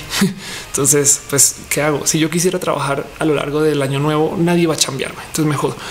Em, la gente de que está discutiendo esos temas y demás, usemos Twitter y saben que busquemos, busquemos caminos para enredarnos, así sea en chiquito con lo que está pasando, así sean informar a la gente. En estas navidades vamos a tener que decirle a nuestra familia eh, de estas cosas, güey, no es, piensen en eso. Es, es, también del otro lado un, tema de qué se hace, no y cómo funciona y, cómo va. Y, y, no hay nada que le divierta más a una persona mayor de 60 años que hablar de políticos. Casi. Entonces, ser parte de eso, no? Pero, pero el caso es eh, muchas gracias por estar acá. Muchas gracias por acompañarme. Está haciendo un año espectacular. Roja sucedió porque, como les digo, la tele y la radio para lo que yo hacía no me dio. Y mm, yo creo que hay mucho que hablar, pero en últimas, todo lo que está sucediendo pide, pide que tengamos más enredo con el rubro de la política, de un modo u otro. Y eso yo creo que nos va a dejar mucho de que por lo menos hablar y que no se les olvide que decirlo en Twitter no es lo mismo que buscar a, a alguien para que se lleve una acción. No, esa es otra. Entonces el tren de Twitter es una herramienta hecha para que se creen trenes de los mames, varios de los múltiples mames. Y mientras menos seamos parte de eso y más seamos parte de acción real, o sea, la solución se da en parte hablando con banda que está del otro lado. O sea, porque la neta, la neta es, es, es cuál es la lógica detrás de permitir que no se tengan procesos correctos este, para asegurar la diversidad, no? Y pues eso es todo lo que tenía para hoy este show y de nuevo dejarle un abracito a Taco Girl con su gatita.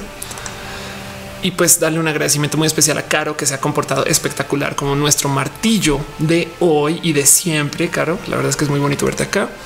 Y también eh, un abrazo muy bonito y muy especial a Cero Centricero, a Erglonus Akira BG, Aldo Troid, Alex Ferseit, Andrew Vela, Sura Frost, Baron Javier, Bushido, Ingaya, Covetus, Mold, Cuevas, El Bárbaro, Dalix, A López, Daniel Boca Jr., Diversity Gamers, El Alet 7, Eric Porcupine, S. Compa, Gamer 01, Ginegro, Guillermo G, DBL, Héctor Celi y de, Red, y que Buro, Kurojime, y Ángel Isa Tortuga, Pampa Flores 94, Latutix, Mirroao, Mr. Leches, Mr. Poc 02, Neko, Nocte Curofeles, Omar Martínez 91, Penum Christ, Rogel 84, Sweetie Glimmer, Terry GMZ, Último Cuatro Luna, Walfrex, Wizard, Yumi Harris y la gente que no apareció en la lista.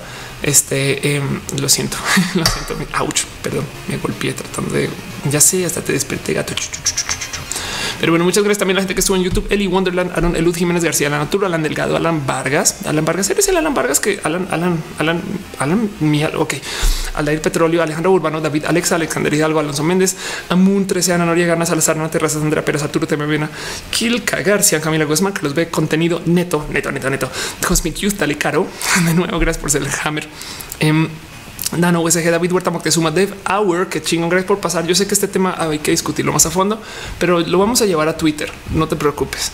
Eh, Dincio Rago, Doel Cupo, Dulce Alemán, Eduardo GR, El Perro, Enrique Cepeda, Francisco Martínez, Fernanda Negra Torre, Fernando Reyes, Frank Cruz Gales, Ancudran, Hams, Percha, Indira Broca, Jack Ledger, Jenny López, Jessica Ogas, Jesús Álvarez, Jesús Antonio Cuevas Hernández, Jonan True, Jonah 13, José Alberto Oxegueda, José Magallanes, yo Gino, Dina, Juan Osorio, Juauregui, Junior Daslina, Lion Link, Skirt, feliz cumpleaños Link, Lore Farias, Luquino Moto, Magda Duarte, Manuel Espinosa, Isla, Marco Reyes, María Pilar, Cardona, Moglicán, Necociel, Oscar, FIFA, Paula S. Pati Piñata, gracias Pati por pasar también de paso, muy bonito verte. Raúl Mollado Sandoval, que tiene un proyecto espectacular andando y ojalá algún día lo comparta. Eh, Raúl Ernesto Hernández, Ricardo Saldívar, Roger Hernández, Ruber, Serna Sara, Sebastián Gutiérrez, Kini Casper, Víctor Milchorena, Guabo, yo soy Ceci, Nicolás Bernal, y si no aparecieron en la lista, a veces, a veces aparece, a veces pongan un mensaje ya. Frank PD también dice que pasó por ahí que no apareció en la lista. No sé por qué hay gente que a veces no aparece, güey. Pero bueno, es venga lindo. Dice que soy primero en vivo. Gracias por venir. Eh, yo les voy avisando cuando sea el próximo a hacia el 15 de enero. Voy a hacer mi máximo esfuerzo para que sea en vivo y con gente. No es mi sueño y yo creo que ya es hora de, de perseguir ese sueño y vamos a hacer esas cosas bonitas y organizadas y a ver qué pasa. Hashtag explota. pero bueno, dice Joseph Luis, salúdame. Celos Gons dice: Creo que no pase. Hola, celos. Gelos, no celos, gelos, celos, gelos. Ándale. Y les digo algo, Carlos me dice que si habrá rosca reyes, ay, sería súper bonito eso. Alonso Méndez, que claro, qué chingón. Y pues bueno, ya saben, la idea de esto es vernos, hacernos preguntas y demás, pero no solo es aquí también está Twitter, también está Facebook y evidentemente si nos vemos en vida real, tengan ustedes un abracito especial. La gente que paga y se suscribe a estas cosas los quiero un chingo. Eh, muchas gracias por dar este apoyo. La neta que lo aprecio desde el fondo de mi corazón. Entonces, tenganlo por seguro que yo voy a agarrar todo eso para tratar de hacer un mejor show. Y para todo lo demás, em, nos vemos donde sea que nos veamos. Daniela la pregunta que si va a la platiposada, voy a la platiposada, pero más bien vamos a estar tuiteando de eso. Ricardo Saldívar dice cómo está la tómbola de las entradas. Deja mi solución primero lugar y después vemos cuánta gente y dónde y ya. Y la idea es hacerlo una vez semanal. Entonces quien no entra una entra la otra y así. Pero bueno, recuerden que Twitter es una herramienta para pelear y para discutir. Eh, entonces no hay que usarla para el mal. Ah, démonos cariño, démonos abrazos y amor. Y si se encuentran debatiendo y peleando con alguien en Twitter, no le hagan caso a eso. Mm, nos vemos el próximo año. Tengan ustedes una feliz Navidad.